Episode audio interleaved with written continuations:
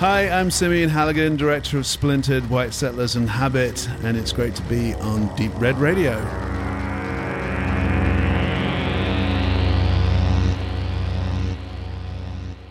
Ähm, herzlich willkommen zu einer neuen Ausgabe von der Deep Red Radio Show. Radio Show. Ich glaube, wir sind bei Nummer 47.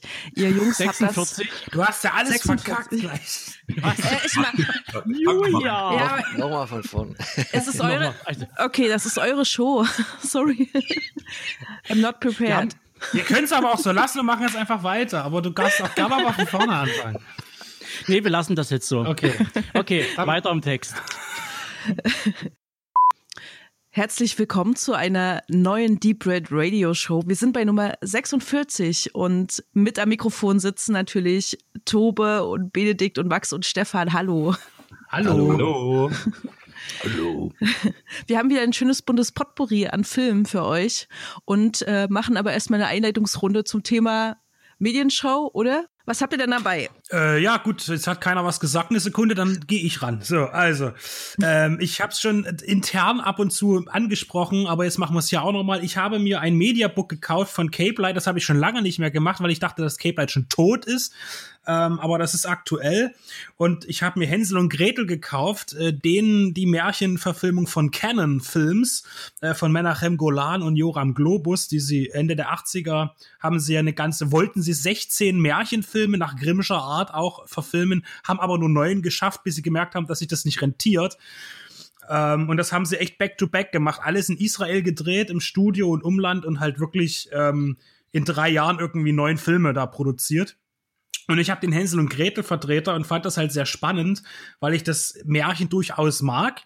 Ähm, und äh, ja, ich finde das ganz ganz interessant, weil der Film eigentlich ähm, eigentlich schon die richtige Stimmung hat, aber leider ist das israelische Umland nicht düster genug im Wald, äh, dass es irgendwie dann die Atmosphäre wiederbringt.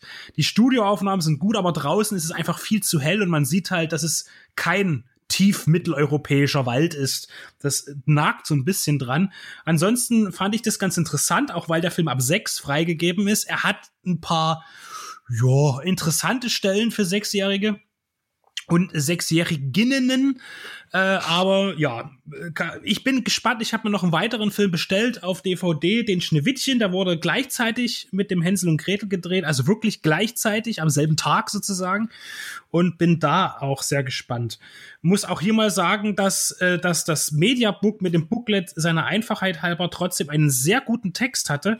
Das hat mich sehr interessiert, weil es vor allen Dingen auch auf die äh, Mysterie äh, und auch den möglichen realen Hintergrund von der Geschichte um Hänsel und Gretel sich äh, spinnt. Genau. Und äh, der Mediabook-Text ist von Nando Rohner verfasst worden. Das ist interessant, dass du das sagst, weil ich habe auch ein äh, Mediabook von Cape Light, das heißt äh, Gretel und Hänsel. Und ich glaube, die haben das parallel rausgebracht. Das ist diese, diese Neuerzählung, diese Neuadaption. Ähm, genau, da können wir ja mal tauschen. Möglich. Hast du die schon gesehen jetzt, äh, Stefan? Nee, die muss ich noch sehen. Aber die, Ja, liegt- ist interessant. die liegt ja. auf dem Stapel. Ist ja mit, dem, äh, mit der Dame aus Stranger Things, mit der Kleinen. Genau. Äh, genau. Ja, der war auf jeden Fall sehr arzi-fazi, muss ich jetzt mal so sagen.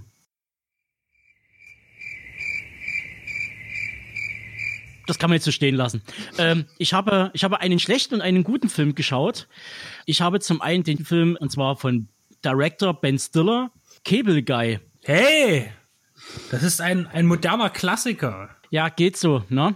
Also ich habe, das war so ein bisschen so zwischen, zwischen äh, fremdschämig ähm, und äh, einfach, ich, ich bin einfach zu alt für sowas. Also ich, ich bin wirklich einfach zu alt für solche Art von Filmen. Der, der Film ist aber produktionstechnisch total interessant, weil das war die teuerste Komödie aller Zeiten bis dahin. Jim Carrey auf seinem Hoch, der glaube ich sogar, ich muss jetzt lügen, aber ich habe das gelesen, f- damals schon die höchste Gage überhaupt bekommen. Es waren über 30 Millionen Dollar irgendwie äh, für die Rolle. Und äh, Wahnsinn. Also äh, der Film ist tatsächlich mäßig, aber äh, ich finde, es steht bei mir in der Sammlung. Aber ich muss ihn noch mal gucken. Guter, guter Einfall. es war ja sogar noch, glaube ich, vor Truman Show. Und ähm, das weiß ich jetzt ich gar mich nicht nicht. ganz täusche. Ja, es ist äh, gewöhnungsbedürftig, aber man merkt, dass es, ähm, Jim Carrey spielt äh, Jim Carrey und ähm, der Film hatte schon seine Momente. Und der hat natürlich echt ein ziemlich fettes Production Value. Also das, das äh, sieht man den Film auch an. Und dann habe ich noch gesehen, da hatte ich ja schon Benedikt von berichtet, äh, Saint Maud von Rose Class aus Großbritannien. Äh, eine, ein weiterer Film im Övre von A24.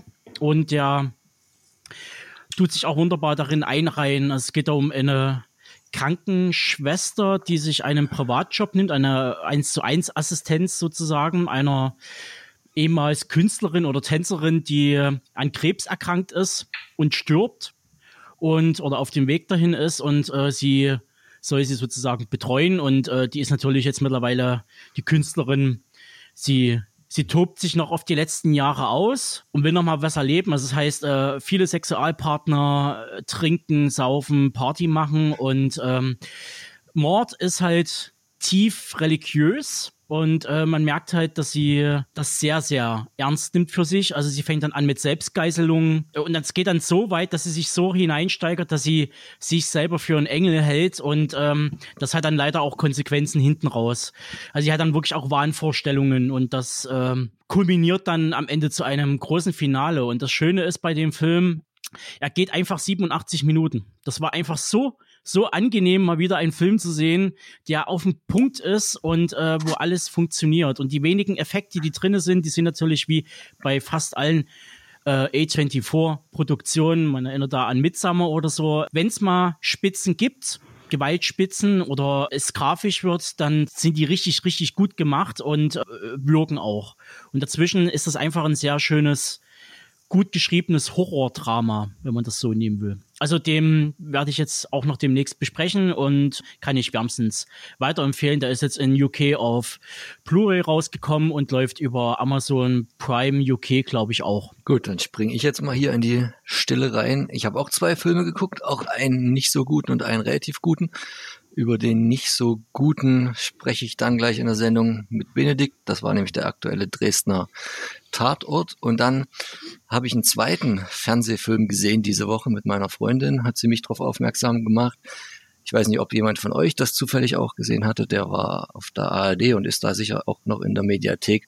Der heißt Herren und es ist eine Komödie von der Grundhaltung her erstmal, die äh, in Berlin spielt und einen ehemaligen Capoeira-Lehrer, also jemand mit brasilianischen Wurzeln, der hier ist und seine Stellung da verloren hat und sich jetzt wieder auf dem Arbeitsmarkt äh, durchschlagen muss und zur normalen Diskriminierung, zur relativ strukturellen Diskriminierung jetzt auch noch diese weitere, sagen wir mal, persönliche Erniedrigung erfährt, da jetzt wenig Fuß zu fassen. Und das Interessante an dem Film ist, der Hauptdarsteller wird gespielt von Tyrone Ricketts. Den kennt man auch jetzt schon seit über 20 Jahren als Fernsehdarsteller oder auch Kinodarsteller bei uns. Früher war er auch noch als Musiker tätig. Ich weiß nicht, Mellowback, ob das dem einen oder anderen Hip-Hop-Fan was sagt. Und ähm, sowohl seine Familie als auch seine Arbeitskollegen, das sind halt alles People of Color. Und hier hat man das mal äh, interessanterweise sehr umgedreht, dass äh, irgendwie alle wichtigen Rollen in dem Film mal nicht von jemandem Weißen der Mehrheitsgesellschaft zugehörigen gespielt werden, die treten maximal in Nebenrollen auf. Und das ist irgendwie sehr, äh, auch mal was sehr anderes, so eine Art von Film zu sehen, wo gleichzeitig aber trotzdem jeder so gut integriert ist, die deutsche Sprache akzentfrei spricht, keinerlei komischen Klischee ähm, Akzente oder Dialekte noch drin sind und der Film halt sehr schön ähm, mal aufzeigt, wie, wie kleinteilig oder wie großteilig auch diese strukturelle Diskriminierung ist und dass aber auch Leute, die per se einer Minderheit zugehörig sind, nicht davor gefeit sind, wiederum in anderen Lebensbereichen diskriminierend einzuwirken. Also das ist eine interessante Gemengelage, nie mit einem zu erhobenen Zeigefinger. Deswegen macht er wirklich Spaß und äh, eine Empfehlung, den mal in der Mediathek nachzugucken. Herren heißt er. So, Stefan, was hast du gesehen? Ja, ähm, gesehen und äh, vielleicht auch erstmal hier zum Lesen in der Hand von unserem lieben Freund Wieland Schwanebeck haben mich zwei Büchlein erreicht und eines geht an jemanden von euch, der es möchte, zum Rezensieren für Deep Red Radio. Und zwar ist das 100 Seiten Reihe Reklam. Das machen die über Filmreihen oder Filme und Wieland hat über James Bond geschrieben. Ähm, genau, liegt hier wird demnächst gelesen und behandelt. Also ich habe auch dann noch eins, äh, können wir auch gerne dann zusammen drüber sprechen, aber ein Exemplar für euch, streitet euch drum. Ähm, also er ging davon aus, dass No Time to Die dieses Jahr noch veröffentlicht wird, steht hier drin, 2021. Und damit ist es ja ein, ein absolutes äh, Sammlerobjekt. Ähm, ja, er hatte noch gesagt, ähm, er war froh, dass Reklam das nicht verschoben hat, weil ursprünglich wollten sie dieses Buch auch auf, auf Herbst erstmal setzen, aber das ist ja schon seit einem halben Jahr in der Planung und gemacht und jetzt ist es rausgekommen. Ähm, gesehen habe ich äh, sehr viel Western-Filme und äh, im Zusammenhang mit John Carpenter-Filmen weil ich gerade über einen John Carpenter-Artikel schreibe und habe mich mit den Filmen Assault, ähm, Die Klapperschlange, ähm, auch Vampire und tatsächlich auch Ghost of Mars beschäftigt und die Western-Motivik in John Carpenter tiefer ergründet und habe in dem Zusammenhang halt auch klassische Western-Filme geschaut. Welche? Ähm, Sag mal kurz. Sag mal, äh, Lee Van Cleef ist natürlich wichtig, weil in die Klapperschlange ja mitspielt. Da habe ich jetzt ähm, The Good, The Bad and The Ugly geschaut. Barquero mit ihm, ein äh, relativ unbekannter Film mit Warren Oates aber von 1970. Da spielt er einen Fährmann. Das ist auch für die Rolle in, ähm, in Die Klapperschlange von seinem Commissioner Hawk ganz wichtig, weil er da auch die Grenze bewacht. Äh, also die Grenzüberschreitung. Dann äh, Rio Bravo von Howard Hawks. Äh, Carpenter war ja von Howard Hawks stark beeinflusst. Äh, und natürlich auch The Searchers nochmal und äh, Stagecoach John Ford. Mhm. Ähm, äh, for a few dollars more hast du den auch geguckt? Ich glaube, der ist da fast noch wichtiger als zwei hab, glorreiche Halunken, weil er da ja eigentlich äh, nicht einen, einen, einen, einen positiveren Charakter spielt. Äh, Genau, du sagst es. Also die, die Dollar-Trilogie habe ich ganz angeschaut und äh, der Colonel Mortimer in, in Few Dollars More ähm, ist ähm, ein bisschen eine menschlichere Rolle noch, ein bisschen eine zugänglichere Rolle. Und in zwei glorreicher Lunken hat er ihn ja noch mal mehr zum Bösen stilisiert. Aber genau. mir ist auch aufgefallen, in der ungekürzten Fassung von zwei glorreicher Lunken, die ja leider ähm, nachträglich äh, nachsynchronisiert wurde mit ganz anderen Sprechern, das klingt ja auch schlimm, ich habe nochmal auf Deutsch geschaut, ja. äh, ist diese ähm, Kavalleriegeschichte, diese Militärgeschichte stärker vertreten. Und da hat er auch mehr äh, Szenen, wo, wo man auch merkt, er hat ein bisschen Mitleid mit diesen gefallenen Soldaten und ist ein Teil von ihnen, aber er wirkt wie so ein verprelltes Konstrukt aus seiner Rolle davor. Das stimmt schon. Ja. Ja. Ähm, ja, es ist diese Ambivalenz, äh, die ihn auch in die Klapperschlange so, so reizvoll macht, weil er ja Snake Plissken äh, auf der einen Seite erpresst, ja, und, und es ausnutzt, dass er ja äh, zu, zum Verbrecher äh, deklariert wurde. Und auf der anderen Seite respektieren sie beiden sich auch irgendwie, weil, weil Pliskin ja auch ein Kriegsheld war und, und äh, Haug ja auch ein hohes Tier ist. Also es ist so dieses Hier Hierarchiedenken, äh, Respekt, aber auch dieses gesunde Misstrauen, so eine Art Hassliebe. Diese Ambivalenz ist ganz spannend, auch bei Carpenter. Ja. Und zum ersten jetzt nochmal Gesundheit, für wen auch immer der es war. Ähm, ich nicht. Und zum Zweiten ist ja auch Julia mit der Klapperschlange in dieser Show beschäftigt. Und Lisa, jetzt kommst du mal dran, Julia. Was war denn noch äh, bei dir so unterwegs? Also ich habe die Filme, die ich gesehen habe, möchte ich irgendwie gar nicht zusammenfassen äh, oder euch erklären. Die sind auch nicht mehr in meinem Kopf, müssen nicht gut gewesen sein. Ich beschäftige mich gerade wieder sehr viel mit Baby Driver, den ich total liebe, den Film, mhm. weil ich den ähm, vorbereite für einen Workshop mit Jugendlichen zu schauen und wir machen dann auch ähm, eine Radiosendung drüber. Da freue ich mich schon, weil der ist natürlich mit der Musik und wie der Film auf die Musik geschnitten ist, so unglaublich viel Spaß macht. Ähm, und ansonsten schaue ich gerade die Serie American American Gods auf Prime. Ähm, die ist von Neil Gaiman äh, ursprünglich als Roman geschrieben worden und ich bin ein unglaublich großer Neil Gaiman-Fan. Ich kenne, glaube ich, so ungefähr alles von dem gefühlt, auch die Comics, äh, bei denen er da mitgeschrieben hat, die Stories. Und äh, weiß ich nicht, empfehlen würde ich vielleicht von Neil Gaiman mal, wenn man Kinder hat, ähm, die sich für Gruselgeschichten interessieren, den Puppentrickfilm Coraline. Der ist super. Also ich kenne mhm. viele Kinder, die gesagt haben, dass sie den echt gruselig finden, weil ihr müsst euch vorstellen, da gibt es so kleine Puppen, die so Knopfaugen haben und aus irgendeiner so Parallelwelt mit einer Spinnenhexe kommen, die hinter ähm, so einer Tür in, äh, in einem Villa ist das und da gibt es so eine kleine Tür, die quasi in eine andere Welt führt. Das ist aber nur so ein kleines, kleines Türlein, ne, wo man normalerweise so Zeug drin versteckt oder vielleicht die Elektroleitung drin liegt oder sowas. Also sehr unheimlich gemacht. Aber der hilft dabei, äh, Ängste zu überwinden. Und das finde ich psychologisch ziemlich interessant. Und er ist halt wunder, wunder, wunderschön. äh, so viel vielleicht von mir. Also ich kann da noch anschließen, ähm, auf Audible gibt es jetzt äh, aktuell, ähm, die haben eine große Produktion gemacht über mehrere Stunden, das geht glaube ich fast zehn Stunden, äh, The Sandman, das mhm. Hörspiel. Ah, das soll bei ähm, der, als Serie auch gemacht werden, ne? Das, genau, das soll auch aus Serie kommen. Ja. Ich selbst kann natürlich noch empfehlen, äh, nach American Gods The Nancy Boys sich äh, zu geben als Buch von Neil Gaiman, die Fortsetzung. Mhm. Gut, und ich kann natürlich empfehlen, die ganzen Kurzgeschichtensammlungen von äh, Gaiman, da kommt man aber richtig schlecht ran, weil die mittlerweile richtig teuer sind. Also die sind nur in kleinen Auflagen rausgekommen, wie Messerkönigin und zum Beispiel oder zerbrechliche Dinge. Echt? Ähm, da, ja. Weil damit habe ich angefangen, tatsächlich, mit den Kurzgeschichten. Ja, die sind super. Also äh, auch die, auch die quasi Hörspiel- oder Hörbuchumsetzungen äh, von Lauscher Lounge, die sind super gemacht. Also mit äh, Oliver Robeck als Sprecher kann ich wärmstens empfehlen. Also bei Neil Gaiman geht mir auch das Herz auf und bei Coraline natürlich äh, Studio Leica, da sowieso. Die sind über jeden Zweifel erhaben, was das angeht. Bis auf äh, Julia, Lisa und äh, Kurt Russell, was haben wir denn noch in der Sendung?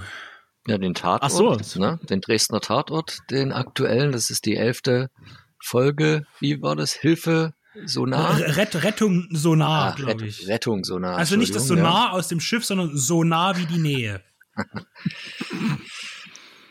genau, dann haben wir äh, Stefan drinne mit äh, Swallow. Wir haben den Benedikt drinnen mit Alarmstufe Rot. Yeah.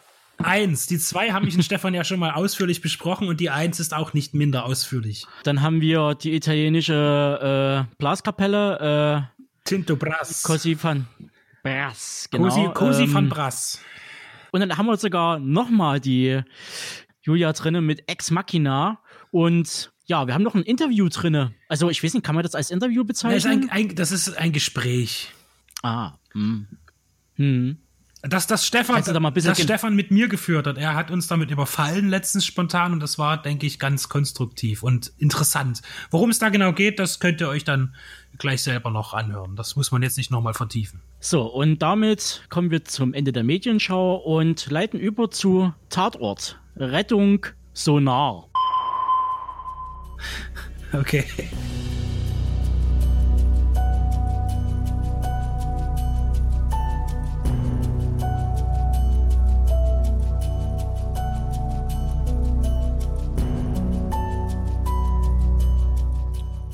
Benedikt sitzt mir gegenüber und hat seine Mütze auf.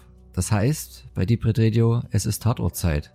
Ist natürlich Blödsinn, die Mütze hat er noch nie aufgehabt und deswegen ist jetzt auch meine erste Frage, warum er jetzt die Mütze aufgesetzt hat, weil es vielleicht für ihn was Besonderes ist. Die elfte Episode des Dresdner Tatorts der Nachkriegszeit zu besprechen. Äh, insgesamt sind wir jetzt bei äh, Episode 1155, immer noch in der ersten Staffel weil der Tatort ist natürlich keine Serie, die nach Staffeln unterteilt ist, nach diesem amerikanischen System. Die IMDB rankt das aber so, deswegen schon eine ordentliche Länge. Warum hast du eine Mütze auf für einen Tatort? Ist bei dir so kalt? In Sachsen habe ich gehört, ist auch Winter, dass es selbst an die Ohren ein wenig friert.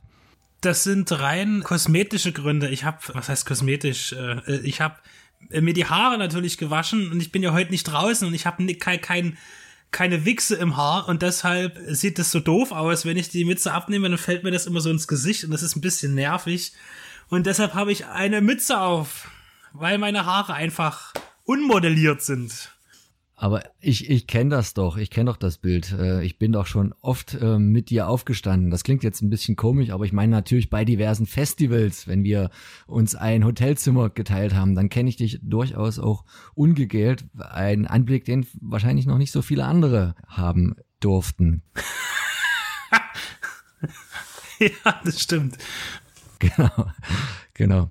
Wahrscheinlich ist kein so gutes Zeichen, dass wir jetzt bei einer äh, Besprechung zum Tatort jetzt ähm, so belanglos vielleicht vor uns ja eiern. Aber äh, ja, zur Bewertung kommen wir später. Wir haben den neuesten Streich aus Dresden geguckt und ich war sehr neugierig, wann der gedreht wurde, weil er eröffnete quasi damit, dass auf dem ganzen Revier erstmal irgendwie alle krank waren oder vor sich hingenießt haben, Schnupfen hatten, gerade aus der Krankschreibung wiedergekommen sind und sich halt irgendwie so durch, durch den Dienst geschleppt haben. Und der Schnabel sagte dann nur so, oh Gott, bleiben Sie doch zu Hause, Sie haben es ja hier auch eingeschleppt, Gorniak, und erholen Sie sich erstmal, jeder Zweite ist krank. Es ist Grippesaison, ja. Es ist Grippesaison. Und ich dachte mir so, Mensch, war das jetzt kurz vorher? War das ein Zufall? Haben sie sich jetzt nicht getraut, Corona schon direkt reinzunehmen? Wann haben sie es gedreht? Und der ist entstanden 10. März 20 bis 27. Mai. Also irgendwie mitten im Lockdown, muss man ja fast sagen. Also war Corona ja schon ein Thema. Ja, aber vielleicht haben sie heimlich im Lockdown gedreht und wollten deswegen nicht, äh, dass man es merkt, dass Corona schon ein Thema war, nicht, dass jetzt nachträglich Strafe kriegen. Nein, keine Ahnung. Also es wird im Film nur am Rande thematisiert. Ich kann mir vorstellen, bei einer späteren Folge wird das dann bestimmt noch präsenter eingearbeitet werden. Aber jetzt zum Inhalt. Es geht auch fernab von der Grippewelle und von Corona und von Erkältungskrankheiten um Gesundheit und zwar um Krankenpfleger und das Anfangsszenario ist eines, dass eine Besatzung eines Krankenwagens quasi zu einem Tatort gerufen wird, unbekannterweise. Also es sind tatsächlich Rettungs Rettungssanitäter, um es nochmal, weil Krankenpfleger sind nochmal ein bisschen was anderes. Genauso wertvoll, genauso wertvoll, aber andere Berufsbezeichnung habe ich Krankenpfleger, genau. Also Rettungssanitäter und Rettungsassistent, das ist ja immer der eine fährt, der andere macht die Erstversorgung. Die werden halt an einen Tatort zu einer Obdachlosen gerufen, Frau, die da blutet und während die, die, die junge Dame diese Frau untersucht und dann zu ihrem Kollegen, der eigentlich noch mal kurz was holen wollte, zurückkehrt zum Auto, findet sie ihn erwürgt äh, im Fahrersitz sitzend wieder und das ist quasi der Einstieg in diesen Tatort und der damit dem Phänomen auf den Grund geht, dass es sind ja sowieso äh, sehr im Fokus stehend diese Rettungssanitäter, die werden oft angefeindet, die geraten oft in Situationen, die unkontrollierbar sind. Und hier ist es aber noch irgendwie das verstärkte Moment, dass da jemand scheinbar irgendwie persönlich in Dresden es auf diese Berufsgruppe abgesehen hat, weil auch die Dame, die jetzt gerade ihren Kollegen verloren hat, leidet so ein bisschen unter einer gewissen Verfolgung und auch im Kollegenteam gibt es so ein paar Stresssituationen und naja, es bleibt also nichts anderes übrig, als dass die Dresdner Polizei da ganz pragmatisch gelöst mit so ein bisschen auf Streife geht und vor allen Dingen für diese eine ähm, quasi Rettungswache dort unterstützend dabei ist. Zum Beispiel auch der Herr Brambach, also die höchste Instanz mit und auch Gorniak und Winkler. Und es passieren halt noch ein paar weitere Vorfälle. Und wir haben so das übliche Schema, also eher so ein klassisches Tatortschema, dass du so ungefähr drei, vier Verdächtige hast, die es am Ende sein könnten. Und die geht man halt nach und nach so ein bisschen ab wirklich ein relativ standardisierter Tatort, wo man sonst noch immer, äh, auch der Dresdner, äh, erst war es ja, sie wollten so gern lustig sein, dann hatten sie einmal eine ganz harte Folge dabei, dann wurden sie ein bisschen American Thriller, dann war jetzt das letzte Mal eine Geisterhaus-Story. Man wollte immer irgendwie noch so einen ganz besonderen Akzent setzen und ein Motiv nutzen und diesmal ist es wirklich ein ganz normaler 0815 Tatort. So muss man das sagen was äh, auf, ich finde es auf jeden Fall ähm, interessant. Äh, natürlich sind ist diese dieser Angriff auf RTWs äh, jetzt gerade auch durch Demonstrationen in letzter Zeit jetzt auch schon seit den letzten Jahren immer öfter mal im, im, im Brennpunkt, dass eben ähm, Personal angegriffen wird, auch von der Feuerwehr, auch Polizisten, alle die so im öffentlichen Raum dort wirken in Gefahrensituationen eben äh, auch bedroht werden und das wird hier sehr stark zugespitzt auch. Also ich meine, ich bin selber nicht darin in diesem, in diesem Dienst, aber hier wird das schon auch sehr hart dargestellt und permanent. Und der Deutsche und der Dresdner Dynamo-Fan, der kommt ja ganz schlecht weg. Also Dynamo hat nichts zu lachen, die sind ja nur als Negativbeispiele. Einmal werden sie zitiert, dass man hier nur von Dynamo Ultras mit Flaschen beworfen wird. Das wird ausgesprochen äh, als Bedrohung. Und es gibt ja dann auch noch eine Hooligan-Szene an der Budapester Straße, also Haltestelle Budapester Straße gedreht, bei Nacht an Nähe des Hauptbahnhofs. Also da wird es bestimmt sehr viel Kritik aus dem Fußballlager geben in Dresden. Und von mir gibt's schon mal Kritik, weil wenn man einen, einen Tatort in einer Stadt dreht, ich meine, gut, wir haben ja immer dieses Achten darauf, wo laufen die Leute jetzt hin und wo kommen sie raus. Ich hab mich dann immer gefragt, wo ist denn jetzt die Sternbrücke? So, also, also der, der Mord passiert ja an der Sternbrücke.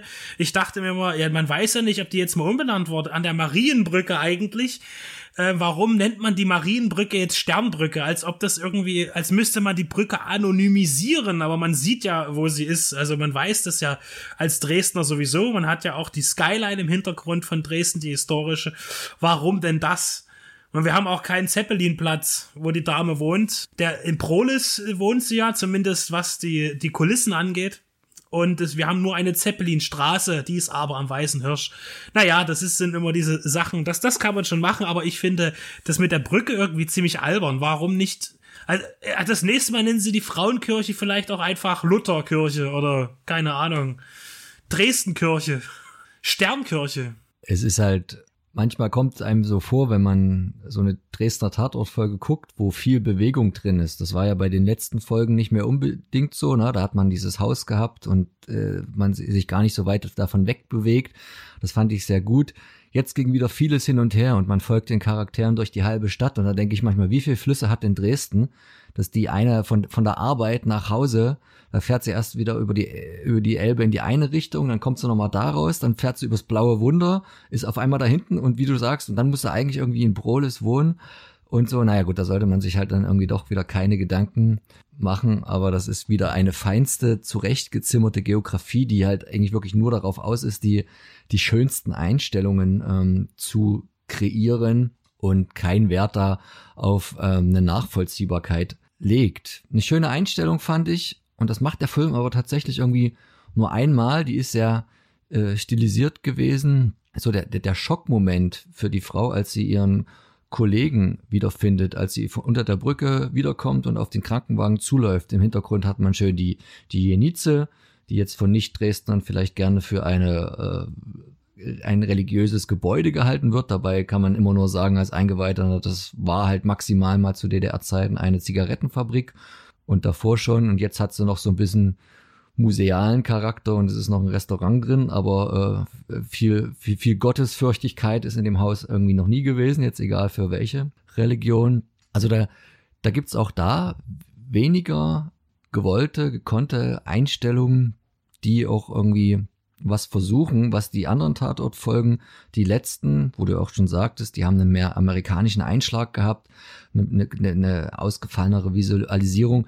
Das, das bleibt dem halt alles fern. Und das ist halt so die, die Frage, warum. Ne? Sowohl am Drehbuch als auch an der Regie saßen jetzt hier zwei sehr, sehr junge Menschen, die halt auch noch nicht so viel gemacht haben. Und ich weiß nicht, ob sie sich dazu genötigt gefühlt haben, was sehr meiner Meinung nach konventionelles da zu, zu erarbeiten, sich, sich auszudenken. Du hast ja gesagt, darum guckst du eigentlich einen Tatort, um was Normales zu sehen. Aber hier in dem Fall kann ich mir schon vorstellen, war es fast ein bisschen zu normal, oder? Nicht, nicht unbedingt das. Ich fand, es ist zwar normal, aber ich fand es dann am Ende doch zu hart konstruiert, dafür, dass eigentlich nicht viel passiert ist es geht schon allein damit los, dass irgendwie, das kitzelt ja immer dann so, ne? Erstmal ist ja das erste Opfer ein, ein Flüchtling, der sich gut integriert hat. Jetzt dachte ich, das holen die wieder die Keule raus und machen daraus äh, einen politischen Tatort. Haben sie aber nicht gemacht. Ähm, es hat dann wieder, dann aber doch wieder den Holzhammer und sagt, ja, das sind ganz normale Menschen. Ich meine, ne, ich übertreibe das jetzt und sag, die leben halt hier und arbeiten hier ganz normal, Ausländer. Und das ist auch schon wieder so, so äh, aufgezwungen, weil, weil man auch natürlich den Leuten, es ist natürlich so, ne? Es soll ja so sein. Und das sind so Sachen, wo ich sage, ja, okay, gut, warum muss es dann aber gesagt werden, dass er ein Flüchtling ist? Warum kann man nicht einfach einen, einen anderen Menschen nehmen als einen weißen Europäer und er ist einfach da, ohne zu sagen. Das ist das, was äh, übrigens, das fand ich ja toll, ähm, äh, Fred Williamson mal gesagt hat, in den USA, wenn du ein Drehbuch bekommst, dann steht dann alle normalen Menschen, aber es ist ein Schwarz, jetzt tritt ein Schwarzer auf und jetzt ein Asiate. Als gäbe es, als wäre das was ganz Ungewöhnliches, ne? Also diese Typen. Das fand ich wieder ein bisschen komisch irgendwie. Ja, und ähm, und darüber hinaus finde ich dann auch diese Gewaltausbrüche, dass sich auch ein Sunny dann eine Knarre besorgt. Gut, das ist dann halt eine, eine, eine Gaskanone, aber ist ja erstmal egal. Äh, und auch wie das, das ist dann alles so überkonstruiert und hat mich dann wieder rausgerissen aus einer Normalität. Und selbst wenn wir das jetzt als normalen Fall äh, äh sehen würden, als, als 0815 Geschichte, dann ist es wiederum wichtig, dass das Team auch ein bisschen den Fokus auf sich zieht durch die Interaktion. Da denke ich jetzt wieder viel an München beispielsweise, wo der Fall mir völlig egal ist. Allein wie die Menschen miteinander reden, die beiden Kommissare, das macht mir Freude, weil das irgendwie funktioniert für mich auch als Unterhaltung. Die machen aber schon irgendwie 50 Tatorte zusammen. Also das ist dann noch mal was anderes. Der Dresdner Tatort ist ja jetzt sehr jung und es wurde auch noch eine Figur ausgetauscht, eine Hauptperson. Äh, und ich finde nach wie vor diese ganze Symbiose zwischen den Figuren funktioniert im Dresdner Tatort nicht so flüssig wie in anderen Tatorten. Das Team ist nicht so eingespielt und nicht etwa, weil die, äh, man tut ja auch mal hier eine gewisse Distanz aufbauen. In dieser Folge äh, sind die Mädels sich erstmal nicht grün äh, am Anfang wegen einer Sache aus dem vorhergehenden Film. Das, aber das wirkt irgendwie nicht. Äh, ich weiß nicht, äh, weil sie auch vorher nie wirkten, als wären sie so die übelst tollen Freundinnen, ja, und, und nach der Arbeit äh, essen sie noch irgendwie ähm, hier eine äh, Amicelli zusammen oder sowas, ja, keine Ahnung. Äh, es ist für mich äh, nicht erreichbar dort irgendwie. Und was noch hinzukommt, ist, gerade vielleicht auch, weil es in Dresden ist, für mich ist das alles immer wahnsinnig surreal äh, wenn man in der Stadt lebt und dann einen Film sieht, der in der Stadt entstanden ist. Ich finde das tatsächlich noch ein bisschen, ich weiß, ich habe da eine Distanz dazu, viel krasser als bei anderen Sachen. Jetzt unabhängig davon, dass die Geografie nicht stimmt sondern dass das für mich ja was Realistisches ist. Ich sehe Dinge, die ich jeden Tag selber sehe und sage, oh, das ist jetzt hier in Dresden. Ähm, das spielt vielleicht auch noch mit rein. Aber ich fand, dass das, das Konzept ist in Dresden für mich noch nicht so wirklich aufgegangen.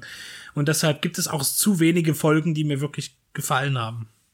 Ich fand halt, wie du auch schon gesagt hast, dass die, ich meine, die Distanz der Figuren, und da greift man ja immerhin mal auch so ein bisschen zurück auf die letzte Folge, ne? man, man merkt, dass die Karin Gorniak da angestochen wurde und das war ja so ein bisschen die, die Schuld der zögernden Kollegin der Leonie Winkler und und dann wurde sie auch noch im Krankenhaus von ihr nicht besucht. Ne? Deswegen herrscht da diese gewisse Eiszeit, wie du beschreibst. Das passt so ganz gut.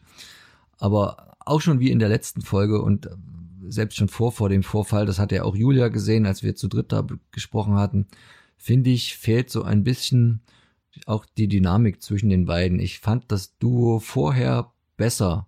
Ich weiß nicht, ob das allein daran lag, dass ich die Alvara Höfels einfach so eine bessere Schauspielerin finde oder mit ihr mehr sympathisiere oder ob das nur an der Rolle lag oder an der Konstellation.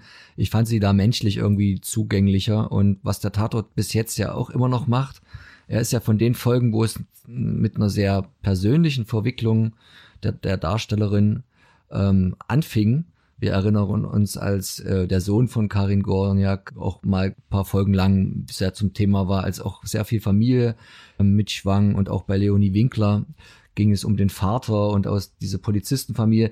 Das lassen die letzten Folgen irgendwie alles weg, als sei, als sei zu den Personen alles erzählt und die Hintergründe klar, aber das ist halt irgendwie noch nicht so. Also die sind eigentlich noch gar nicht so definiert und ich finde auch, so die Charakterisierung von Brambach hat auch wieder einen Schritt zurück gemacht.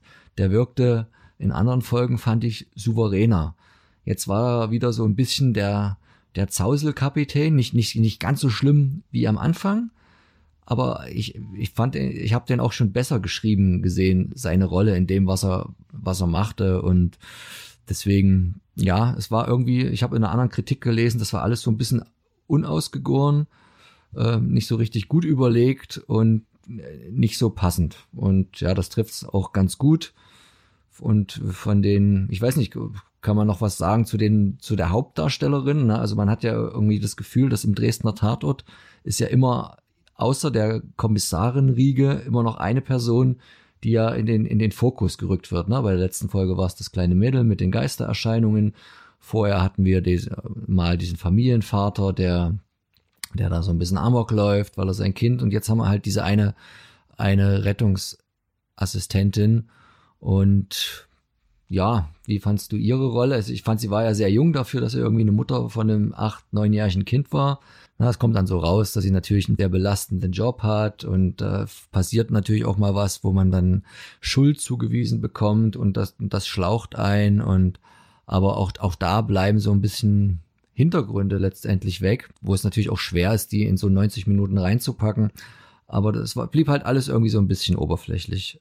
Ich habe ja in meinem Beruf öfter mal Kontakt mit äh, Rettungssanitätern und gut, das ist jetzt nicht, dass ich da irgendwie Vergleiche ziehen könnte äh, daraus, aber ich fand jetzt generell sie auch ein bisschen zu wenig abgeklärt. Äh, sie war viel zu aufgeregt in, den, in ihren Arbeitssituationen dafür, dass sie das irgendwie schon eine Weile macht. Weiß ich nicht. Also ich fand sie, ich, ich fand sie jetzt nicht besonders glaubwürdig in der Rolle einer Rettungssanitäterin. Aber was heißt das schon? Man kennt ja nicht alle Menschen nicht alle Menschen sind gleich.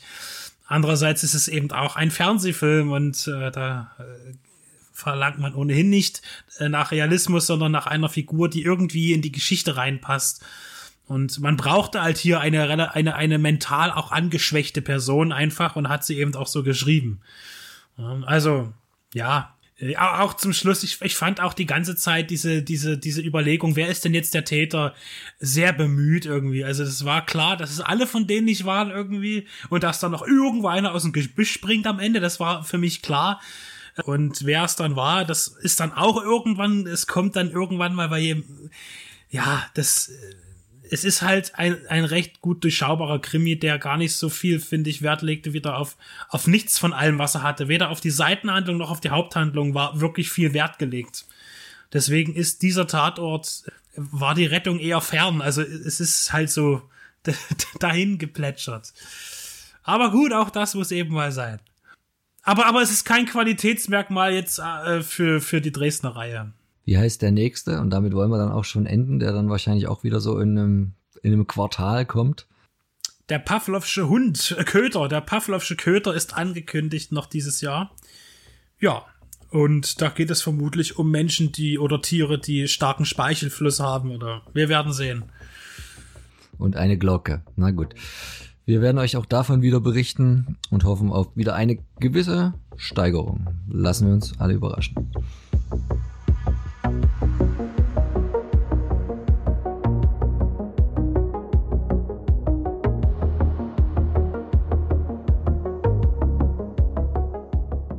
Wir verlassen nun das Elbflorenz und fliegen hinüber nach New York ins Jahr 1981. Oder eher 1997? Hm. Julia und Lisa folgen der Spur des Draufgängers Snake Plissken, wie einstmals auch meine Wenigkeit, und werten John Carpenters bittere Zukunftsvision aus. Mal schauen, ob der Großstadtwestern mit Sci-Fi-Anleihen auch bei den beiden einen bleibenden Eindruck hinterlässt.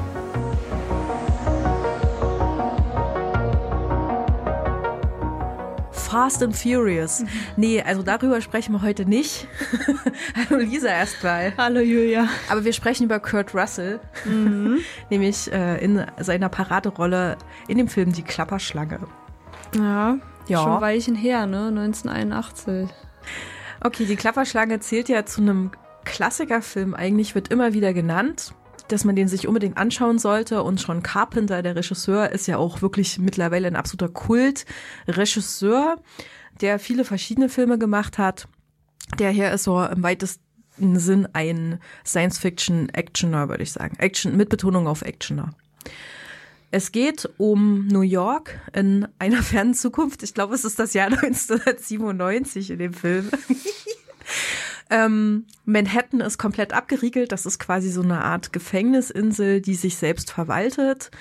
Und äh, in den angrenzenden Stadtbezirken sind große Mauern gebaut, damit die Leute, wenn sie schon über diese Wasser kommen, in denen auch ständig Polizei patrouilliert, auch in der Luft und so weiter. Also falls sie es schaffen sollten, über die Gewässer zu kommen, dann zumindest nicht in die anderen Stadtteile rein können, weil es da Riesenmauern gibt.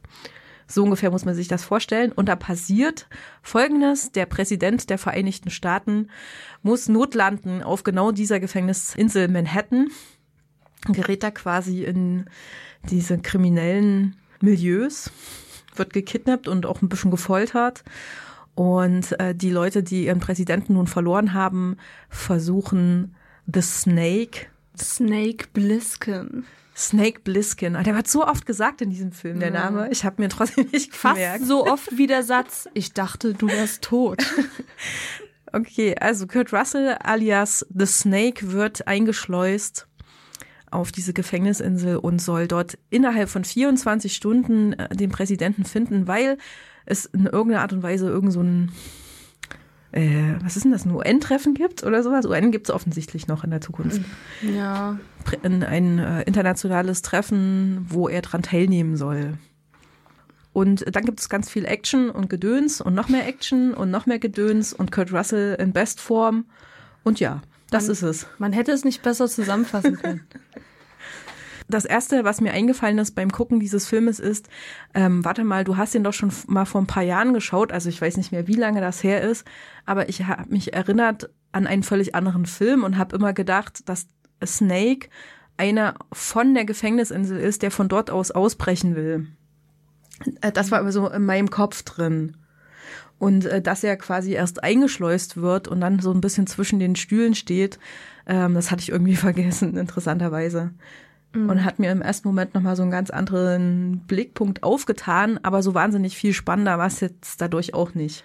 Ich kannte den Film halt einfach gar nicht, was mich gewundert hat, weil ich bin eigentlich ein Fan von Klassikern, ich schaue mir das gerne mal an. Und äh, die Klapperschlange, ich habe absolut keine Ahnung gehabt, was das jetzt hier für ein, für ein Film sein soll.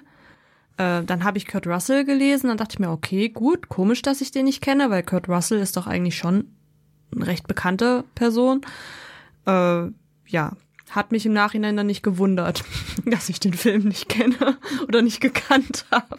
Schwer verdauliche Kost, meiner Meinung nach. Warum schwer verdaulich? Ich fand es so eher nicht so schwer verdaulich. Ich fand den Film so dämlich. Erstmal, ich habe mich von sämtlichen Kleinigkeiten ablenken lassen, weil für mich dieser Snake Plissken, der Typ, der da von Kurt Russell gespielt wird, hat mich einfach die ganze Zeit an Patrick Swayze erinnert durch dieses Tanktop und durch diese Hose und diesen, ah ja, ich bin so cool. Und deshalb spreche ich jetzt so leise und so tief und so langsam. Und dann dachte ich mir nur so, nein, hör doch auf, sprich doch normal, mach deinen Job, ohne die ganze Zeit so zu tun, als wärst du cool. Das hat mich so ein bisschen getriggert und ähm, eine andere Sache ist halt einfach ein persönliches Ding. Ich bin absolut kein Fan von diesem Cyberpunk-Zeug. Also generell mit Science Fiction tue ich mich eher schwer. Da gibt's gute Filme, da gibt's welche, die ich nicht so gerne mag. Bei diesem Cyberpunk, also alleine dieser, dieser komische, äh, creepy Typ, dieser Romero heißt der, glaube. Der mit den blonden Haaren. Ja, der für diesen Duke arbeitet. Der so ein bisschen Joker-mäßig angelegt ja, ist. Ja, genau, da dachte ich mir auch schon so, was, was ist jetzt der Grund, dass der überhaupt da ist und warum sieht der so komisch aus und irgendwie passt das nicht zusammen. Irgendwie ist das komisch und das ist doch eine Gefängnisinsel und was, was soll das da? Das hat mich ein bisschen verwirrt, ehrlich gesagt. Mhm. Okay, also ich äh, habe jetzt mit dem Genre Cyberpunk irgendwie tatsächlich eher wenig Probleme. Ich mag das sogar ziemlich gern mhm. und habe mich jetzt gefragt, inwieweit man das überhaupt da einordnen tun kann. Ja. Aber ja, diese schrillen Figuren, klar, die spielen eine Rolle, aber ich fand die auch sehr wenig ausgearbeitet in dem Film. Ja. Also, wie du das sagst, welche Rolle spielen die denn da überhaupt? Also, ob die nun da sind oder nicht, gibt das dem Film einen Mehrwert oder mir beim Zuschauen? Und da gehe ich mit dir mit und denke, nö, also ob die Figuren jetzt da sind oder nicht, was soll's. Was nicht heißen muss, dass der Film jetzt länger werden sollte, um die Figuren etwas weiter auszuarbeiten. Nein, nein, die anderthalb Stunden sind vollkommen ausreichend. Ich würde aber mit dir gerne über das äh, Männerbild äh, sprechen, mhm. weil ich glaube, da kommen wir dann bei Rambo auch nochmal drauf zurück, dass jetzt hier so ein typisches 80er Jahre Männerbild ist, oder was? Also der Superheld als der Obercoole, der nicht besonders viel redet und der ein großes Herz hat und im richtigen Moment aber eben auch draufhaut. Und die Frauen sind alle schwach und sterben alle. Was gab es denn überhaupt für eine Frau in dem Film? Ähm, einmal auch eine, die, die so ein, nicht eingeschleust, aber die auch nicht ursprünglich. Die mit dem hübschen Dekolleté? Ich weiß nicht, ob die, keine Ahnung. Also es war so eine Blonde, die wurde dann von diesen Leuten da, keine Ahnung, gefressen, keine Ahnung. Es war relativ am Anfang vom Film. Und Ach so, genau. Und dann, dann äh, die zweite hier, die Frau von, von dem, von dem einen Typen da Die, dieses Pärchen, die spielen eigentlich eine Genau. Rela- genau. Sie hat so dunkle, lockige, ist auch schon ein bisschen älter.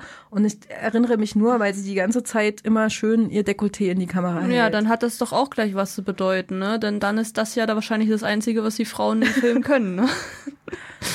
Also es gibt ja generell einfach, man hat ja schon gesehen, äh, es gibt, also nur diese zwei Frauen fallen mir halt gerade ein. Und es sind halt aber schon viele Personen in dem Film vorgekommen. Das hat ja schon einiges zu sagen, wenn das zu, was weiß ich, zu 98 Prozent einfach nur Männerrollen sind. Vor allem halt die ganzen Hauptrollen. So. Ähm, das stimmt. Also, wie gesagt, ich erinnere mich ja bei dem Film schlecht.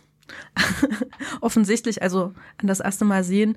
Aber da weiß ich nur Kurt Russell und äh, er muss aus dieser Gef von dieser Gefängnisinsel runter. Das ist das, was mir in Erinnerung bleibt. Aber ich habe mich weder an den Präsidenten noch an irgendwelche Frauen noch an irgendwelche Bullen, die ihn jagen oder nicht jagen oder f- versuchen zu retten und diesen ganzen Rebellentum, was es da auch noch gibt und diese Gruppierungen auf der Insel, das ist mir völlig abhanden gekommen und ich kann mich auch jetzt beim zweiten Mal gucken und das ist nicht mal eine Woche her, dass ich den Film gesehen habe, auch nicht wirklich dran erinnern. Es ist wirklich sehr, sehr dünn und es ist ein Film, der sich einfach komplett um Snake, um Kurt Russell dreht. Ja, und das, an das ich mich am besten erinnern kann, ist die Hose, die er getragen hat. ja erzähl mal.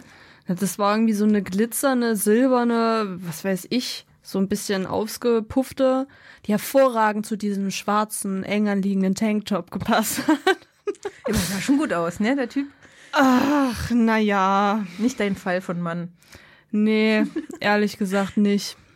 Aber äh, das ist halt auch interessant. Also in der Zeit ist das ja wahrscheinlich dieser Stereotyp.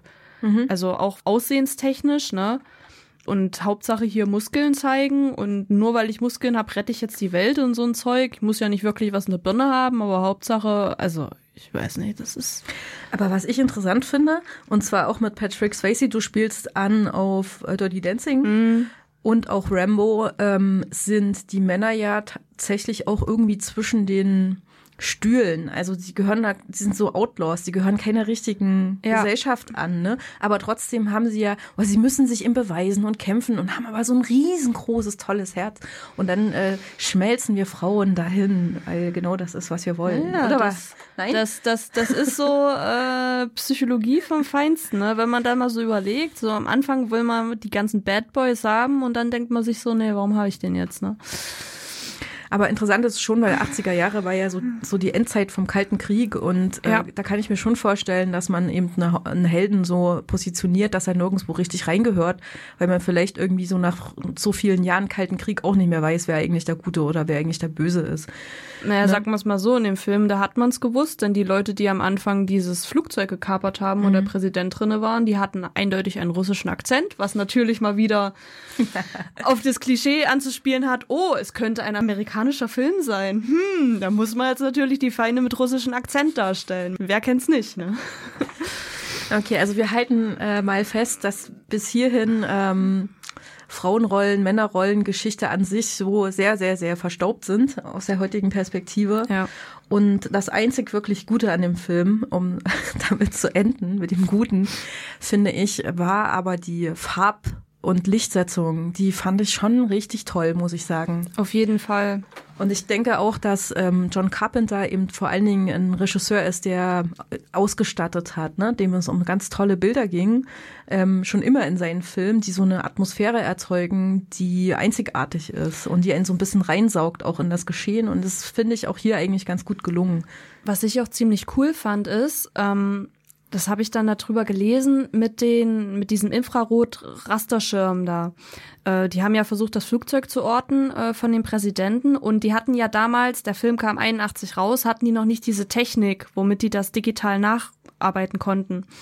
Und äh, da hat sich nämlich John Carpenter zusammen mit äh, na, mit der Kamera und so dann äh, überlegt, ja, wir machen einfach ein komplett ein kleines Modell von New York oder von Manhattan, malen dann äh, die ganzen Kanten und so alle an, machen das dunkel, filmen das, machen das negativ und tun dann so, als wäre das der Rasterschirm. Also mega kompliziert. Und jetzt ja, kriegen wir das mal so ein bisschen mit Computertechnik hin, aber das zeigt ja allein schon, wie die damals schon darüber nachgedacht haben. Ne? Das fand ich mega cool. Was ich halt ein bisschen traurig finde, ist, dieses Grundprinzip von Manhattan ist jetzt eine Gefängnisinsel Und die Leute, die da drinnen sind, die überlassen sich sozusagen selbst, weil es ja auch keine Werte gibt. Dieses Prinzip finde ich mega cool. Und hätte man so viel draus machen können, ne? aber da sind sie halt nicht wirklich drauf eingegangen. Das Einzige, was man da gesehen hat, sind auf Straßen irgendwelche brennenden Autos und ein Typ, der sagt, du machst das, du machst das. Ja, aber ja. Also der Film ist nicht mein Fall, wie man vielleicht schon mitbekommen haben könnte. Aber wie bist du, stehst du generell so zu Actionfilmen? Actionfilme finde ich an sich cool. Muss halt so ein bisschen bei mir so auf die Laune drauf ankommen. Mhm. Sowas wie The Fast and the Furious gucke ich halt gerne. Ja, ich mag das dann doch, wenn da noch irgendwie ansatzweise was wie eine Handlung drin vorkommt. Aber die war ja drin. Also er musste ja gegen die ja. Zeit arbeiten, um den Präsidenten da rauszuholen. Ähm, da war ja auch ein Spannungsmoment da. So. Ja, war da ein Spannungsmoment? Den habe ich nicht mitbekommen. ja, schon. Also ich glaube, ich fand beim ersten Mal schauen auch cooler als es beim mhm. zweiten Mal schauen. Mhm. Keine Ahnung, so. Ich war vielleicht auch ein bisschen müde. Na gut, lass mich es mal so stehen. Äh, ich finde ja trotzdem sollte man die Klapperschlange irgendwie mal gesehen haben und ja, sich seine also ganz eigene Meinung mal dazu genau. denken. Es, es ist schon Kult und vor allem, wenn man Kurt Russell mag. Wenn man jetzt einfach nur sagt, ja, ich bin auf der Suche nach einem ziemlich guten Film, dann würde ich grundsätzlich so 1000 bis 2000 andere vorher empfehlen. Ich mag Kurt Russell ja total gerne in der Rolle des Bösewichts in Death Proof von mhm. Tarantino, mm, ja. weil er da gerade auch von den Frauen einen mega auf den Dates bekommt. Und das feiere ich so ab, so als wäre, würde eben Ende der 90er eben dieses Männerbild aus den 80ern total ja. auseinandergenommen von diesen Frauen. Das mag ich. Ja, total. das ist auch noch ein Grund, den Film zu schauen. Eine Gesellschaftsstudie. Na dann. Also schaut ihn euch selbst an und macht euch Gedanken. Und genau. bis zum nächsten Film. Tschüss. Tschüss.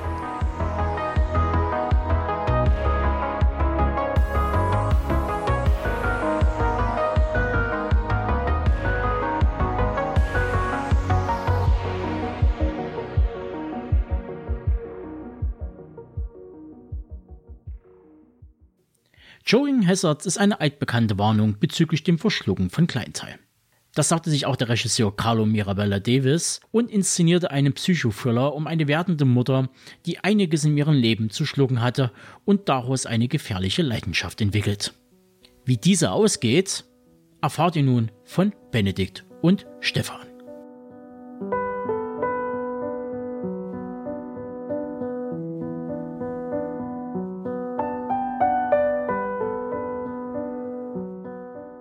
Herzlich willkommen, liebe Hörerinnen und Hörer. Der Benedikt und der Stefan, vor allem der Stefan, besprechen den Film Swallow von Carlo Mirabella Davis. Swallow, ein Psychodrama. Ich würde sagen, ich habe es gesehen, einer der beeindruckenderen Filme in der letzten Zeit. Und ähm, möchten jetzt nicht, wir haben von manchen Stellen die Info bekommen, äh, vielleicht nicht immer die Handlung äh, zu erzählen. Wir möchten uns auf den Film äh, konzentrieren, ihn reviewen äh, und äh, auch ein bisschen äh, auf das Bonusmaterial gibt es denn welches eingehen auf die äh, Performance der Blu-ray. Also kurz zum Film Swallow. Ähm, wir haben ihn beide gesehen. Ganz kurzer Handlungsüberweis. Haley Bennett spielt die weibliche Hauptfigur, eine junge äh, Ehefrau, die einen äh, reichen, jungen, schicken äh, ja, Geschäftserben geheiratet hat. Die wohnen in einem riesigen, edlen Haus und äh, es geht eigentlich um, um ihr isoliertes Leben, könnte man sagen, äh, wie sie sich so durch den Alltag äh, begibt. Äh, sie wird schwanger und dann beginnt ein, äh, soll man sagen, psychomenschliches Drama und sie flieht. Und mehr möchte ich jetzt auch gar nicht sagen. Ich will gar nicht die ganze Handlung immer erzählen. Ich habe gestern auch nochmal intensiv die ersten 20 Minuten geguckt, wie der Film bildsprachlich funktioniert. Was hast du empfunden, Benedikt, als du den Film gesehen hast? Was hat er bei dir erstmal bewegt, ohne jetzt die Handlung komplett zu erzählen? Was ich noch sagen will, ist, das ist nämlich ein ganz, ganz wichtiger Teil, äh, dieses, dieses Leben von ihr. Denn sie hat ihr Leben quasi ihr eigenes beendet für die Ehe mit dem Mann. Er ist der Mann, er bringt das Geld nach Hause, dieses klassische Konzept. Sie bleibt daheim, kocht immer schön abends, zieht sich was Feines an, wenn, wenn, wenn Mann nach Hause kommt. Äh, dieses Konstrukt und selber langweilt sie sich eigentlich den ganzen Tag, macht irgendwelchen Käse, guckt Fernsehen, obwohl sie eigentlich auch eine Ausbildung gestartet hat, die aber zugunsten eben dieser Ehe zurückgestellt hat. Und das ist natürlich wichtig. Jetzt kommt ein Kind. Das ist natürlich wieder was, was auch ein, so eine Situation beleben kann für diese Frau, die ja eigentlich nur den ganzen Tag sich selbst sieht und abends dann den Mann verwöhnt, so unter dem Motto. Das ist jetzt aber schon in Richtung Interpretation, da kommen Ja, wir gleich dazu. ja- aber was hat der Film bei dir bewegt, als du Ähm, ihn geguckt hast? Ich habe äh, genau das äh, auch die ganze Zeit gedacht. Mann, ist es langweilig. Du kannst noch so eine schöne Aussicht haben von diesem unglaublich schönen Haus. Äh, du kannst Geld haben und alles.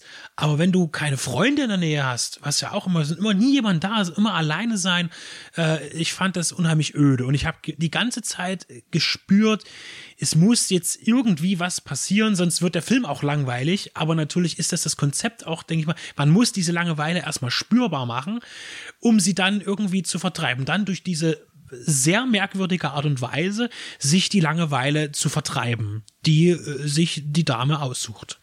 Genau, ich empfinde es ähnlich. Ich habe die erste halbe Stunde bei dem Film richtig diese Leere gespürt. Ähm, er äh, benutzt äh, lange statische Einstellungen von diesem riesigen, edlen, großen Haus äh, und äh, filmt zum Beispiel auch sie, wie du sagst, sie wartet den ganzen Tag und sie guckt Fernsehen. Das wird dann auch mal zwei Minuten lang gezeigt, wie sie bloß starrt und guckt. Ähm, wie sie, wie sie etwas liest, wie sie ein Eis isst. Äh, ähm, lange performative Einstellungen, äh, wo man sich wirklich denkt, was kommt jetzt? Und man, man spürt, da kommt bald noch was. Eine prägende Einstellung ist, wie von außen gefilmt wird, finde ich, ähm, wie sie abends ihren Mann empfängt und sie essen zu Abend.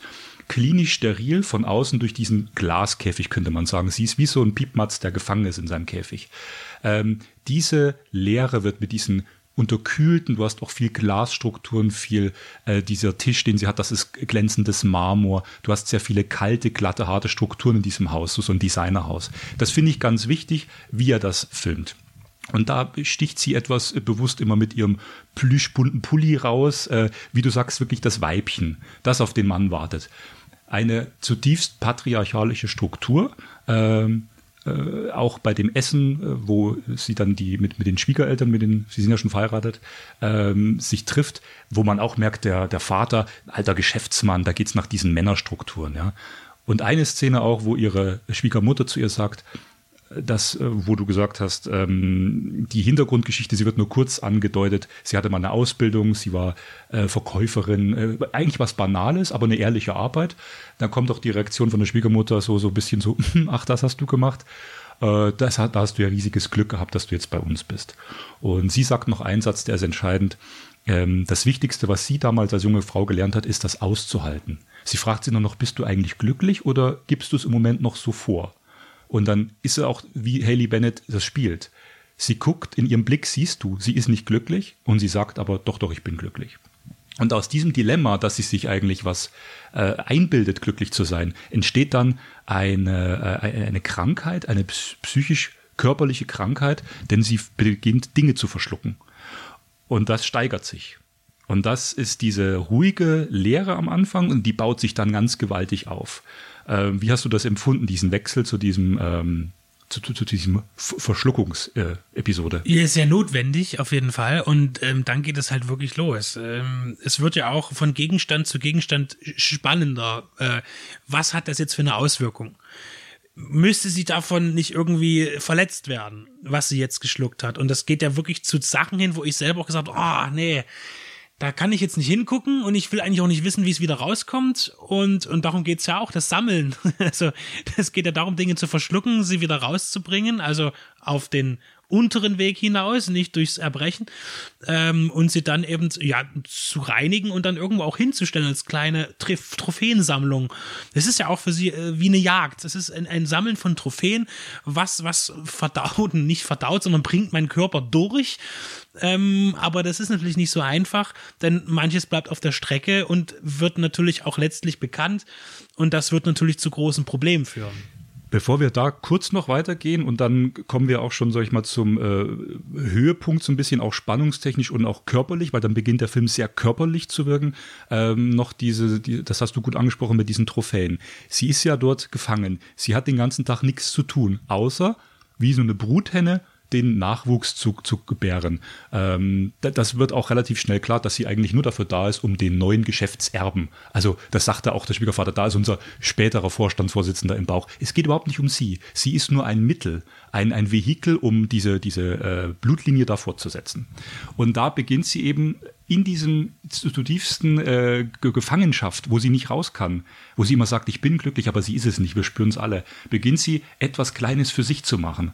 Und auch vielleicht äh, etwas Mutiges zu machen, weil doch ihr Mann auch immer das Gefühl gibt, du kannst ja gar nichts falsch machen, du bist ja so brav. Dieses Trophäensammeln, was du angesprochen hast, das wird ja auch geschickt gelöst. Du siehst natürlich, wie sie etwas in den Mund steckt, die Schauspielerin, und dann natürlich impliziert, sie würde es schlucken. Und dann vergehen ein paar Szenen, ein paar Tage, und dann äh, legt sie das, holt sie das aus der Toilette, spült das und legt das nach und nach hin. Und es wird geschickt gelöst durch Schnitte. Irgendwann sind halt auf einmal viele Dinge auf diesem Teller, die sie geschluckt hat sodass das im Kopf des Zuschauers stattfindet, diesen, diesen Prozess, diesen durchaus schmerzhaften Prozess, das geht von der Kugel zu einer Pinnnadel, zu ganz fiesen Drähten irgendwann, wo du denkst, Gott, oh Gott, das beginnt aber bei uns im Kopf zu schmerzen. Da finde ich, arbeitet er sehr geschickt, der Regisseur, weil er eben mit Bildern erzählt.